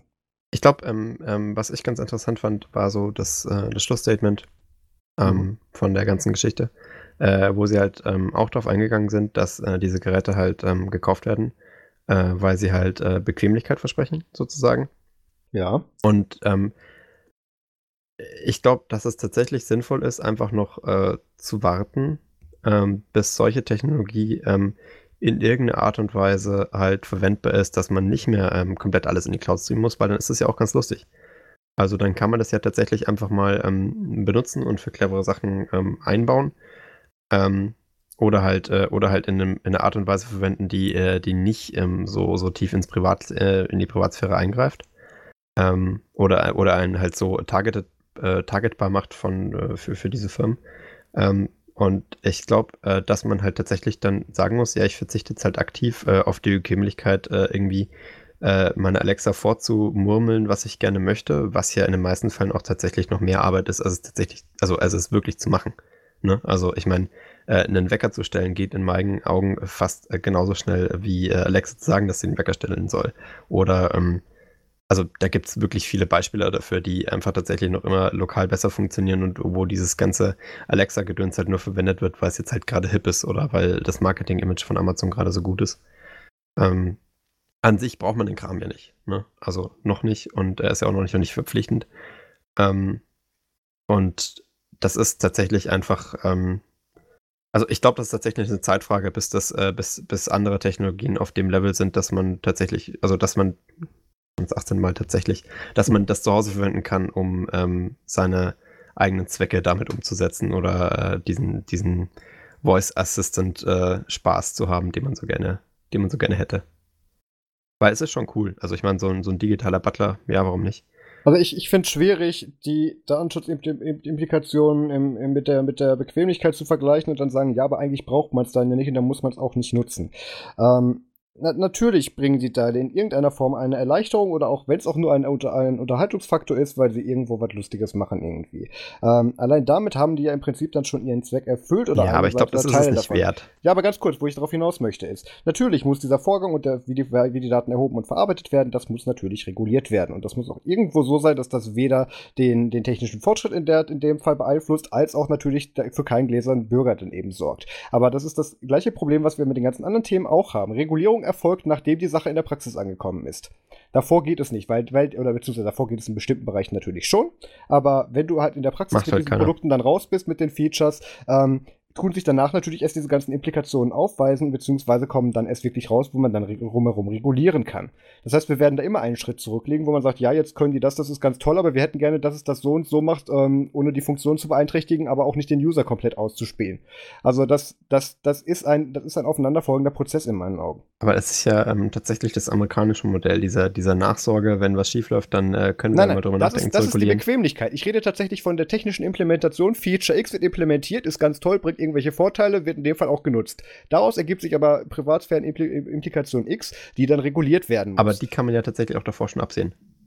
Ja, in dem Fall dann eben nicht in der Praxis. Naja, ich glaube schon, weil wenn man mal drüber Die Anbieter gehen doch nicht hin und sagen, hey, wir möchten was machen, kannst du uns bitte eine Regulierung dafür geben? Ja, eigentlich schon, mal raus weil äh, in ja, den meisten Märkten ist es, ist, es ja, ist es ja so, dass du nicht einfach Produkte auf den, auf den Markt schmeißen kannst, ohne dass da tatsächlich äh, vorher Prüfungen drüber gelaufen sind. Das ist nur in der Softwareentwicklung so. Ja, das liegt daran, dass wir für die allgemeinen Richtlinien zu lasche Regelungen haben aktuell. Ja, wir aber gehen, ich wir reden dann ja wirklich von, ja von nicht, funktionsspezifischen Sachen. Du kannst ja auch nicht einfach so ein Auto auf den Markt bringen und sagen, ja, äh, das ist, das kann jetzt hier Autopilot, äh, kommt mal damit klar. Ähm, das, das wird ja keiner mitmachen. Und äh, ich glaube, dass halt ähm, beim Datenschutz da die Augen äh, noch, noch zu weit geschlossen sind und man halt sagt, ja, das ist ja dann nur eine Datenschutzimplikation. Das ist jetzt nicht so, als würde der Typ da doch sterben, dass er hier jetzt mit Alexa äh, sich falsch unterhalten hat. Ähm, aber ich glaube, das sollte man vielleicht schon irgendwie mal als, ähm, als, äh, als, als, als Anlass nehmen, solche Produkte auch, äh, auch zu prüfen, bevor sie auf den Markt kommen. Weil ähm, die Gesetzeslage, wie sie jetzt halt ist, ist, äh, ist zu lasch äh, und, und sollte wirklich nachgebessert werden. Aber das könnte man ja auch schon machen, bevor der Kram auf den Markt kommt. Weil es war ja absehbar, dass diese Sprachassistenzgeschichte ähm, ein Ding wird. Ne? Und da hätte man ja gleich sagen können, so, äh, wir wollen das, das und das und das darf nicht mit den Daten passieren. Aber das hat man ja nicht gemacht. Ne? Also ich verstehe deinen Punkt, allerdings sehe ich den aus der Praxiserfahrung etwas anders, weil ähm, ich, ich bin ja auch gerade in Bereichen eben mit autonomem Fahren und Sensorik und wo werden da Fußgänger erfasst, wie werden Kameradaten und Telemetrie ausgewertet, um das Gesamtprodukt zu verbessern. Ähm, mit dem Standpunkt eben zu sagen, ja, man sollte da jetzt noch warten, bis es da richtige Regeln gibt, denke ich, kommt man nicht weiter, weil sich diese spezifischen Sachen und Regulierungen tatsächlich erst aus dem Praxiseinsatz ergeben. Natürlich sollte es davor schon einen gewissen Rahmen aus Regulierungen geben, der so gut wie alles abdeckt im besten Fall. Natürlich, Fakt ist, den gibt es nicht, weil wir mit dieser Technik noch nicht weit genug vorangeschritten sind. Faktisch wird diese Technik aber trotzdem weiterentwickelt und auf den Markt gebracht werden. Das heißt, wir lernen nur aus den vorhandenen Fehlern beziehungsweise aus den, aus den vorhandenen Situationen daraus. Und deswegen finde ich es falsch zu sagen, man soll deswegen einfach dann warten, weil wenn man dann wartet, finde ich, und es kommt aus meiner Warte und ich kann, bin ja in der Produktentwicklung und Produktmanagement ja auch aktiv, ähm, kommt daraus, kommen daraus keine Erkenntnisse, aus denen, auf denen, auf der, und dessen man dann Regulierungen dafür schaffen kann. Aber sind denn dann alle Kunden von Amazon Alexa jetzt gerade Testkaninchen, die darauf warten, dass ihre Privacy noch irgendwann gerettet wird äh, von Das oben? ist die Aufgabe von Aktionen, die wie gerade hier mit dem Big Brother Awards und Digital Courage befördert und beworbenen äh, Regierungseinrichtungen, die darum Regulierungen stricken müssen und auf das Thema aufmerksam machen sollen und dafür sensibilisieren sollen. Das kommt natürlich nicht von alleine. Ja, und das ist halt. Das echt, meine ich gar nicht. Das ist halt echt eine dumme Situation, ne? Weil ähm, du wirst da halt als Kunde sozusagen in eine Situation gebracht, wo du halt erst überlegen musst, äh, ist das jetzt schon, äh, ist das jetzt schon, ist das jetzt schon ein, ein, ein, ein Produkt, äh, das ich mir kaufen kann, äh, ohne dass ich mir schade, oder ist das jetzt äh, eins dieser Produkte, wo die Regulierung noch ein paar Jahre später kommt? Ja, aber ganz ehrlich, wenn ich irgendein Produkt X entwickle mit Feature X und das erhebt so so viele Pri irgendwie private Daten, die irgendwo fraglich sind, das ist aus Produktmanagement-Sicht absolut kein Hinderungsgrund. Ja, klar, als Produkt. Das ist nur was, das, was erhoben wird, plus X für Datenabschöpfung und so weiter, damit das Produkt funktioniert. Und ähm, wo dann halt irgendwann dann zwangsläufig eine Regulierung drumherum soll.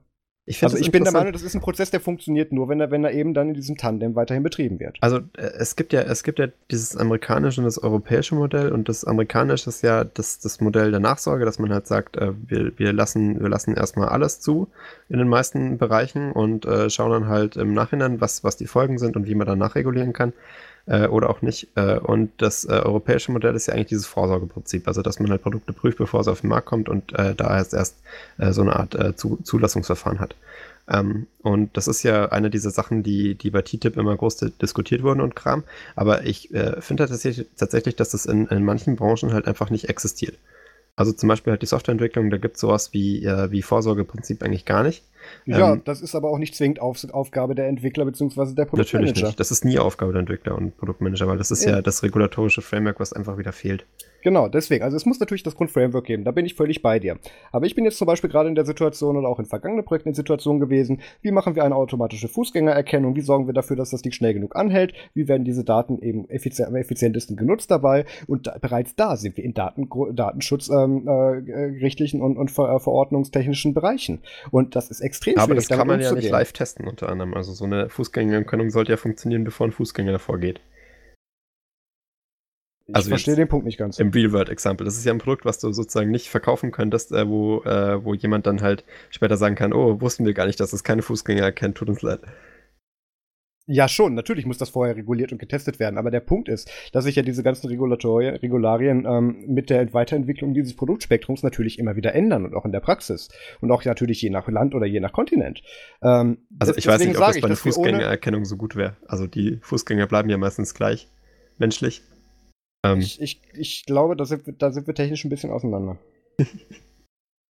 Weil ich tatsächlich mich mit gerade diesen, diesen Sachen auch beschäftigt habe und auch ja, immer klar. so die Stimme bin mit, da muss man eigentlich aufpassen, wo, man, wo ganz klar der Produktmanager sagt, das kann uns völlig scheißegal sein. Das macht jetzt genau das, mit dem wir es beworben haben und da kann sich dann irgendjemand anderes, wenn der sich dann eben darüber beschwert, dann da, dafür sorgen, dass da ein Regularium drumherum gemacht wird. Aktuell äh, operieren wir damit im Rahmen unserer legalen Möglichkeiten. Und dieser Rahmen muss eben, soweit es geht, eben dann eingegrenzt werden und reguliert werden, dass wir da irgendwo auf ein Level kommen, was so gut wie alles abdeckt. Das ist ein sehr, das ist ein, ein, ein Ziel, was wir in dem Fall so nie erreichen werden, natürlich. Aber ähm, da sind wir halt noch nicht mal. Und da sind wir dann eben gerade bei spezifischen Sachen, ähm, gerade dann eben auch dabei, wo ich sage, dass man ohne Praxiseinsatz da eben dann auch keine guten Regularien draus machen kann. Glaubst du, dass ähm, die Datenschutzgrundverordnung was ändern wird an, äh, an Alexa? Nein. Also ich weiß nicht, ob die Funktionsweise denn so noch gegeben ist, weil es gibt ja auch viele Leute, die einfach in ein Haus reinkommen und tatsächlich äh, nicht vorgewarnt werden in irgendeiner Art und Weise über diesen, äh, über das Vorhandensein der Alexa, ne? Ich meine, wie, wie ist das ist da immer die Lage? das mit, aufs, mit in der Theorie aufs Papier schreiben, hey, muss Privatsphäre von Haus aus berücksichtigen und so weiter und muss davor warnen. Und dann gibt es den Praxiseinsatz. Ja, aber wie, ähm, wie funktioniert deswegen, das denn Deswegen werden wir da auch, werden wir natürlich auch damit keine zufriedenstellende Abdeckung haben. Es wird natürlich ein Schlupfloch geben und es muss natürlich auch ganz klar sein, dass da pragmatische ähm, Grauzonen natürlich auch geschaffen sind, damit das Produkt weiterhin funktioniert. Ja, also ich bin auf jeden Fall gespannt. Weil die Alternative ist, dass du diese Produkte verbietest und das wollen wir ja nicht. Wollen wir das nicht? Ja, du möchtest das vielleicht, aber das, das ist weder das, sonst würden wir es ja nicht regulieren, wenn wir es verbieten möchten. Naja, ich meine, also wenn das halt nicht geht, ne, dann so praktisch sind die jetzt auch nicht. Mhm. Das ist ja. Äh, nutzt Alexa jetzt eigentlich produktiv? So. Hier zu Hause nicht. Nicht? Aber ich dachte, du hast eine. Ich habe irgendwo eine, ja. Ach so, die ist ja, stimmt, die ist ja verschwunden von. Mhm. Das, äh, das ist echt interessant, weil ich kenne auch bis jetzt noch keine Person, die wirklich sagt, so, ja, Sprachassistenten äh, das ist ich genau hab, mein ich hab Ding. Die mal, ich habe die mal gerne eine Weile für, für so diese Philips Hue, Philip Hughes Lights, wie heißen die auch immer, diese, diese ja, diese automatisierten. Ja.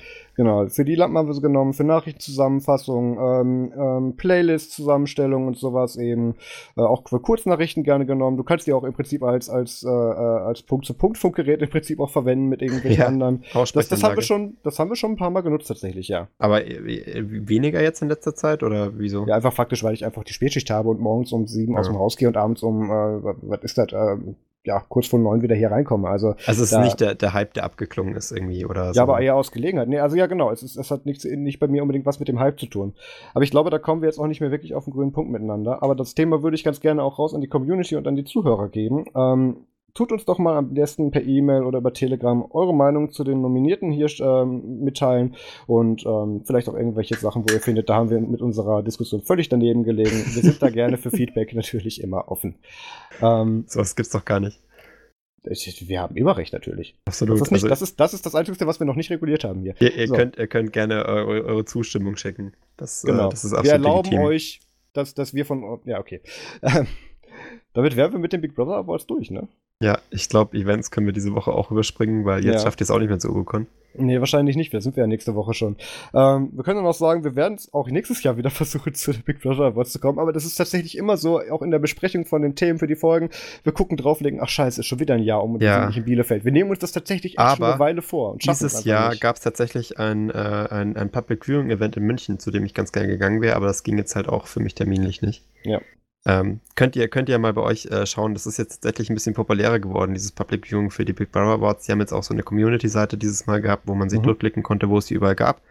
Ähm, und äh, wenn es die in eurer Gegend gibt, äh, geht da mal hin, weil ich kann mir gut vorstellen, dass da ziemlich nette Leute sind. mit dem man sich gerne mal unterhalten möchte. Das, äh, die, das, die zieht dieses Thema an. Also Genau. da kann man garantieren, dass es sicher interessant wird. Wir werden auch bestimmt wieder nächstes Jahr wieder, falls wir es nicht in Person dorthin schaffen, nach Bielefeld auch wieder dieses, ähm, dieses Public, äh, Public Viewing oder Live Viewing zusammen mit der Community machen auf Teamspeak. Ähm, das war dieses Jahr wieder und auch letztes Jahr hatten wir das ja schon. Ähm, also das wird es auf jeden Fall oder vielleicht sogar als Parallelprogramm geben. Wir wissen es ja noch nicht. Wir versuchen es mal. Aber lass uns damit mal die Big Brother Awards für dieses Mal abschließen. Wie du schon gesagt hast, Events gibt es nicht viel zu sagen. Ähm, wir fliegen ja schon in fünf Tagen nach, nee, in sechs, nach, in sechs Tagen fliegen wir ja nach Spanien. Ja. Am Donnerstag sind wir ja dann drüben schon und dann beginnt ja auch schon die UboCon. Das heißt, die nächste Folge werdet ihr von der UboCon in, äh, in Frankreich, genau, nee, diesmal nicht, in Spanien hören. ähm, einige Gäste, es wird auch wieder ein Podcast-Mashup geben. Äh, wir werden einiges an Videos machen. Wir haben auch schon einige coole Sachen für Videos vorbereitet. Also ähm, seid gespannt und ähm, Coole. Gäste auch schon. Genau, ja stimmt, coole Gäste haben wir auch schon. Wir haben auch schon super Termine für Videos abgeklärt. Ich habe so ein, zwei Sachen, die ich, wo ich ein paar Sachen zum Film, äh, zum Reviewen äh, filmen möchte, wenn wir da sind. Also da wisst ihr ja, wie ihr uns erreichen könnt, beziehungsweise, ähm, ich sag's hier nochmal, ähm, kommt in unsere Telegram-Gruppe unter, unter nerdsum.de slash telegram und ansonsten sind wir halt auch auf den üblichen, nicht mehr Facebook, aber auf den anderen Social-Media-Plattformen noch vertreten. Da kann man uns dann auch soweit dann verfolgen. Und dann würde ich sagen, kommen wir mal zu MFG und äh, angeblich Mach hat der mal- Max mach da was mal eingetragen. Ich, mhm, ja, Habt ihr davon du doch mal. eingetragen? Ja, ja. Ähm, Sicher. ja, ich, ich verweise wie immer auf unsere Spotify-Playlist, nerds.de slash Spotify. Ähm, ansonsten, filmtechnisch gesehen, ähm, werden wir uns wahrscheinlich morgen äh, wieder Maze Runner 3 anschauen. ähm, Drei? ja jetzt, ja, Ach, äh, ihr schaut immer alle drei hintereinander oder nein, den dritten. Warum ja, die denn nur haben wir den auch dritten? gesehen, weil der dritte sehr gut ist. Aber äh, besser als eins und Hast zwei. du den immer noch nicht gesehen? ich habe nicht mal den zweiten gesehen. Ja, okay, dann brauche ich mit dir über das Thema schon gar nicht mehr reden. Ähm, Aber ich dachte mir, wie, wie gut kann der dritte Teil finden? Wer schaut denn? er gefällt uns sehr. So. Gibt es einen Film, bei dem man sagt, ja, der dritte Teil ist der beste? Je nachdem, wie du zählst, wahrscheinlich Star Wars. Keine Ahnung. Okay. Außerdem ähm, haben, hab ich, haben wir diese Woche dann auch noch äh, auf Twitter die Bestätigung bekommen, dass äh, von Casa de Papel die Staffel 3 äh, nächstes Jahr rauskommen wird. mich schon sehr verwundert. Also in meinen Augen macht das gar keinen Sinn, jetzt da ich weiß, wie es ausgeht. What the fuck? Ja, da reden wir, glaube ich, dann mal ein andermal drüber. Ich habe da schon so ein paar Ideen. Ähm, Vor allem das Twitter-Bild fand ich sehr großartig, wo extra äh, spoilerig äh, die Leute gezeigt werden, die es noch durchmachen. Das stimmt tatsächlich. Und ja, aber, aber auch einer noch mit Maske. Also, ja, ja. Geheimnisvoll. Hm. War- Waren nicht alle Statisten für den Shoot gerade da. Aber gut. Ähm, wird, wird spannend. Außerdem ähm, wird die erste Folge von Westworld von der zweiten Staffel ähm, in der Nacht von Sonntag auf Montag wahrscheinlich äh, live gehen. Da werden wir dann gucken, dass wir uns dann ganz frisch eine DVD besorgen können, mit der wir dann dem, unseren DVD-Player dann in äh, Spanien dann gucken können. Mit ein bisschen Glück. Ja, Ähm, ich äh, äh, merke schon. Genau. Ähm, ich habe es auch immer noch nicht geschafft, mich äh, mit Stranger Things anzufangen und mir wurde von meinen kleinen Cousins jetzt dann auch schon nahegelegt, dass ähm, ich mir doch bitte mal Young Sheldon anschauen möchte. Ähm, Der Spin-off von Big mh, Bang Theory, ne? ich habe da noch nicht reingeguckt. Ich habe die ist das zwei komplett Folgen Kinderprogramm? geguckt. Das ist nicht Kinderprogramm. Das ist so ein bisschen, ähm, ja, ich weiß nicht, so, so richtig, äh, so richtig ähm, angesprungen hat es mich jetzt nicht. Hm. Aber es ist auf jeden Fall ähm, ein anderer Style als bei Big Bang, Big Bang Theory. Ja. Naja, Ist auch nicht schwer. das kann ich mir vorstellen. Jedenfalls, da werde ich mich dann zwangsweise mal beschäftigen müssen. Ja. Ähm, außerdem ein kleiner Lesetipp noch zur Abwechslung mal, nämlich ein Artikel von Torb Stefan auf ks.de, nämlich mit dem Titel Von Facebook-Revolution und Twitter-Präsidenten, wie die Digitalisierung politische Willensbildung verändert. Ähm, eine tatsächlich sehr gute Zusammenfassung über die aktuelle Situation, auch so ein kleiner, kleiner Rückblick ähm, auf vorhandenes Geschehen. Und wir kommen tatsächlich auch vor in einem Absatz. Ähm, von daher Ich möchte Link auch irgendwann Twitter-Präsident werden. Link dazu in den Show Notes. Möchtest auch Twitter-Präsident werden, ist sehr gut. Ja, dann, dann kriegst du auch irgendwann einen Preis wahrscheinlich. Ähm, so, wel welchen YouTube-Kanal empfiehlst du denn diese Woche? Ich empfehle diese Woche einen YouTube-Kanal namens TerraX Slash und Co. Äh, das ist der äh, YouTube-Kanal von, äh, von TerraX. Kennt man ja vielleicht aus dem Fernsehen. Das, okay, also dieses Ding, wo die Röhre flimmert und so, ne? Ah ja. Äh, ich weiß nicht, ob der das ein Begriff war. Ähm, und die äh, auf diesem YouTube-Kanal treiben sich natürlich unter anderem Lesch herum. Harald Lesch. Äh, Ach Gottchen, ja. Ja, äh, ich weiß nicht, kennst du den? Ja. Äh, das ist äh, so ein, ein bebärteter Mann, ähm, super sympathischer äh, älterer, älterer Herr mit einem, ich glaube, der ist Professor für Astrophysik und äh, Naturphilosophie Mhm. ähm, und äh, witzigerweise an meiner Universität. Oh, okay. Ja, der kommt von der LMU. Da bekommt er, Bildungsauftrag eine ganz andere Bedeutung. Ja, ne? Äh, und der hat ja früher ähm, Alpha Centauri und so gemacht. Da empfehle ich Ach, natürlich. der war das. Okay, da, okay. Da ja, empfehle ja. ich natürlich auch alle Folgen. Es ist einfach die geilste Show ever. Also es gibt, glaube ich, keine Person, bei der ich freiwillig sagen würde, das ist eine gute Idee, einfach ein leeres Klassenzimmer zu filmen mit so Kathetern aus den 60ern und jemanden mit, äh, mit einer Tafel vorne hinzustellen und dann einen Vortrag hält. Aber bei dem Lash hat das einfach funktioniert. Also der bringt das rüber. Äh, einfach, einfach relaxter Typ. Ähm, und ich, ich, wollte, ich wollte diese Woche den YouTube-Kanal ähm, pluggen äh, von TerraX Slash und Co. Ich finde den echt ganz cool. Ähm, ist sehr hochwertig produziert.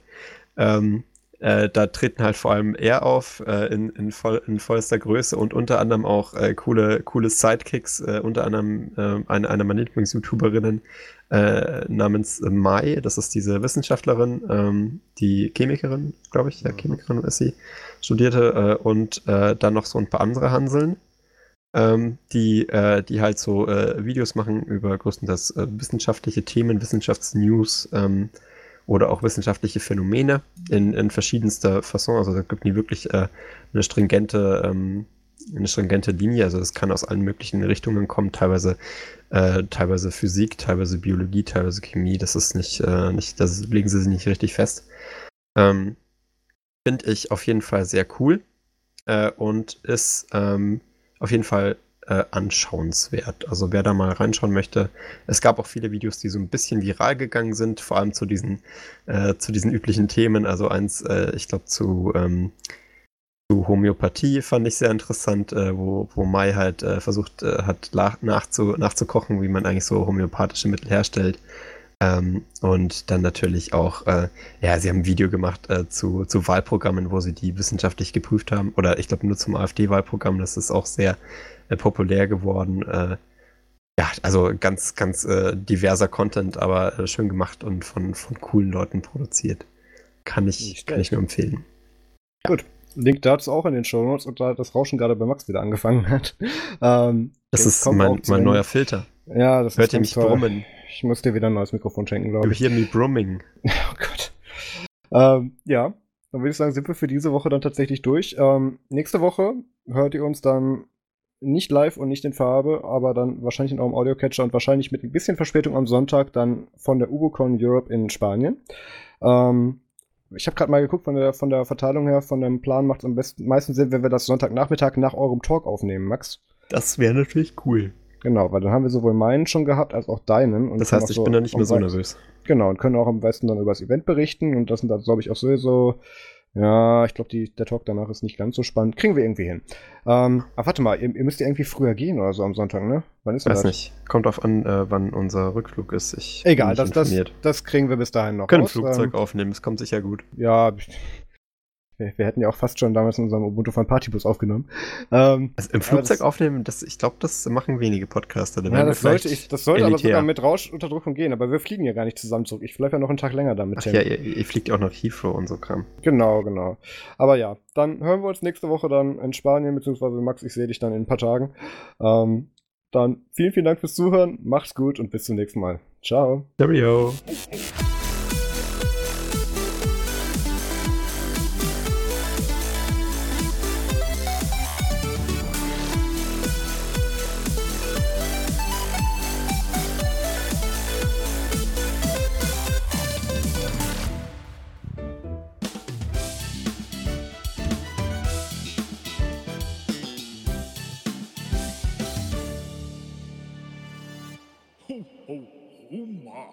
So, ähm, bevor ich wieder ähm, Einsendungen bekomme, Max, ähm, führ uns doch bitte mal hier. Ja, also in dem Fall raus. sollten wir natürlich Stop Recording.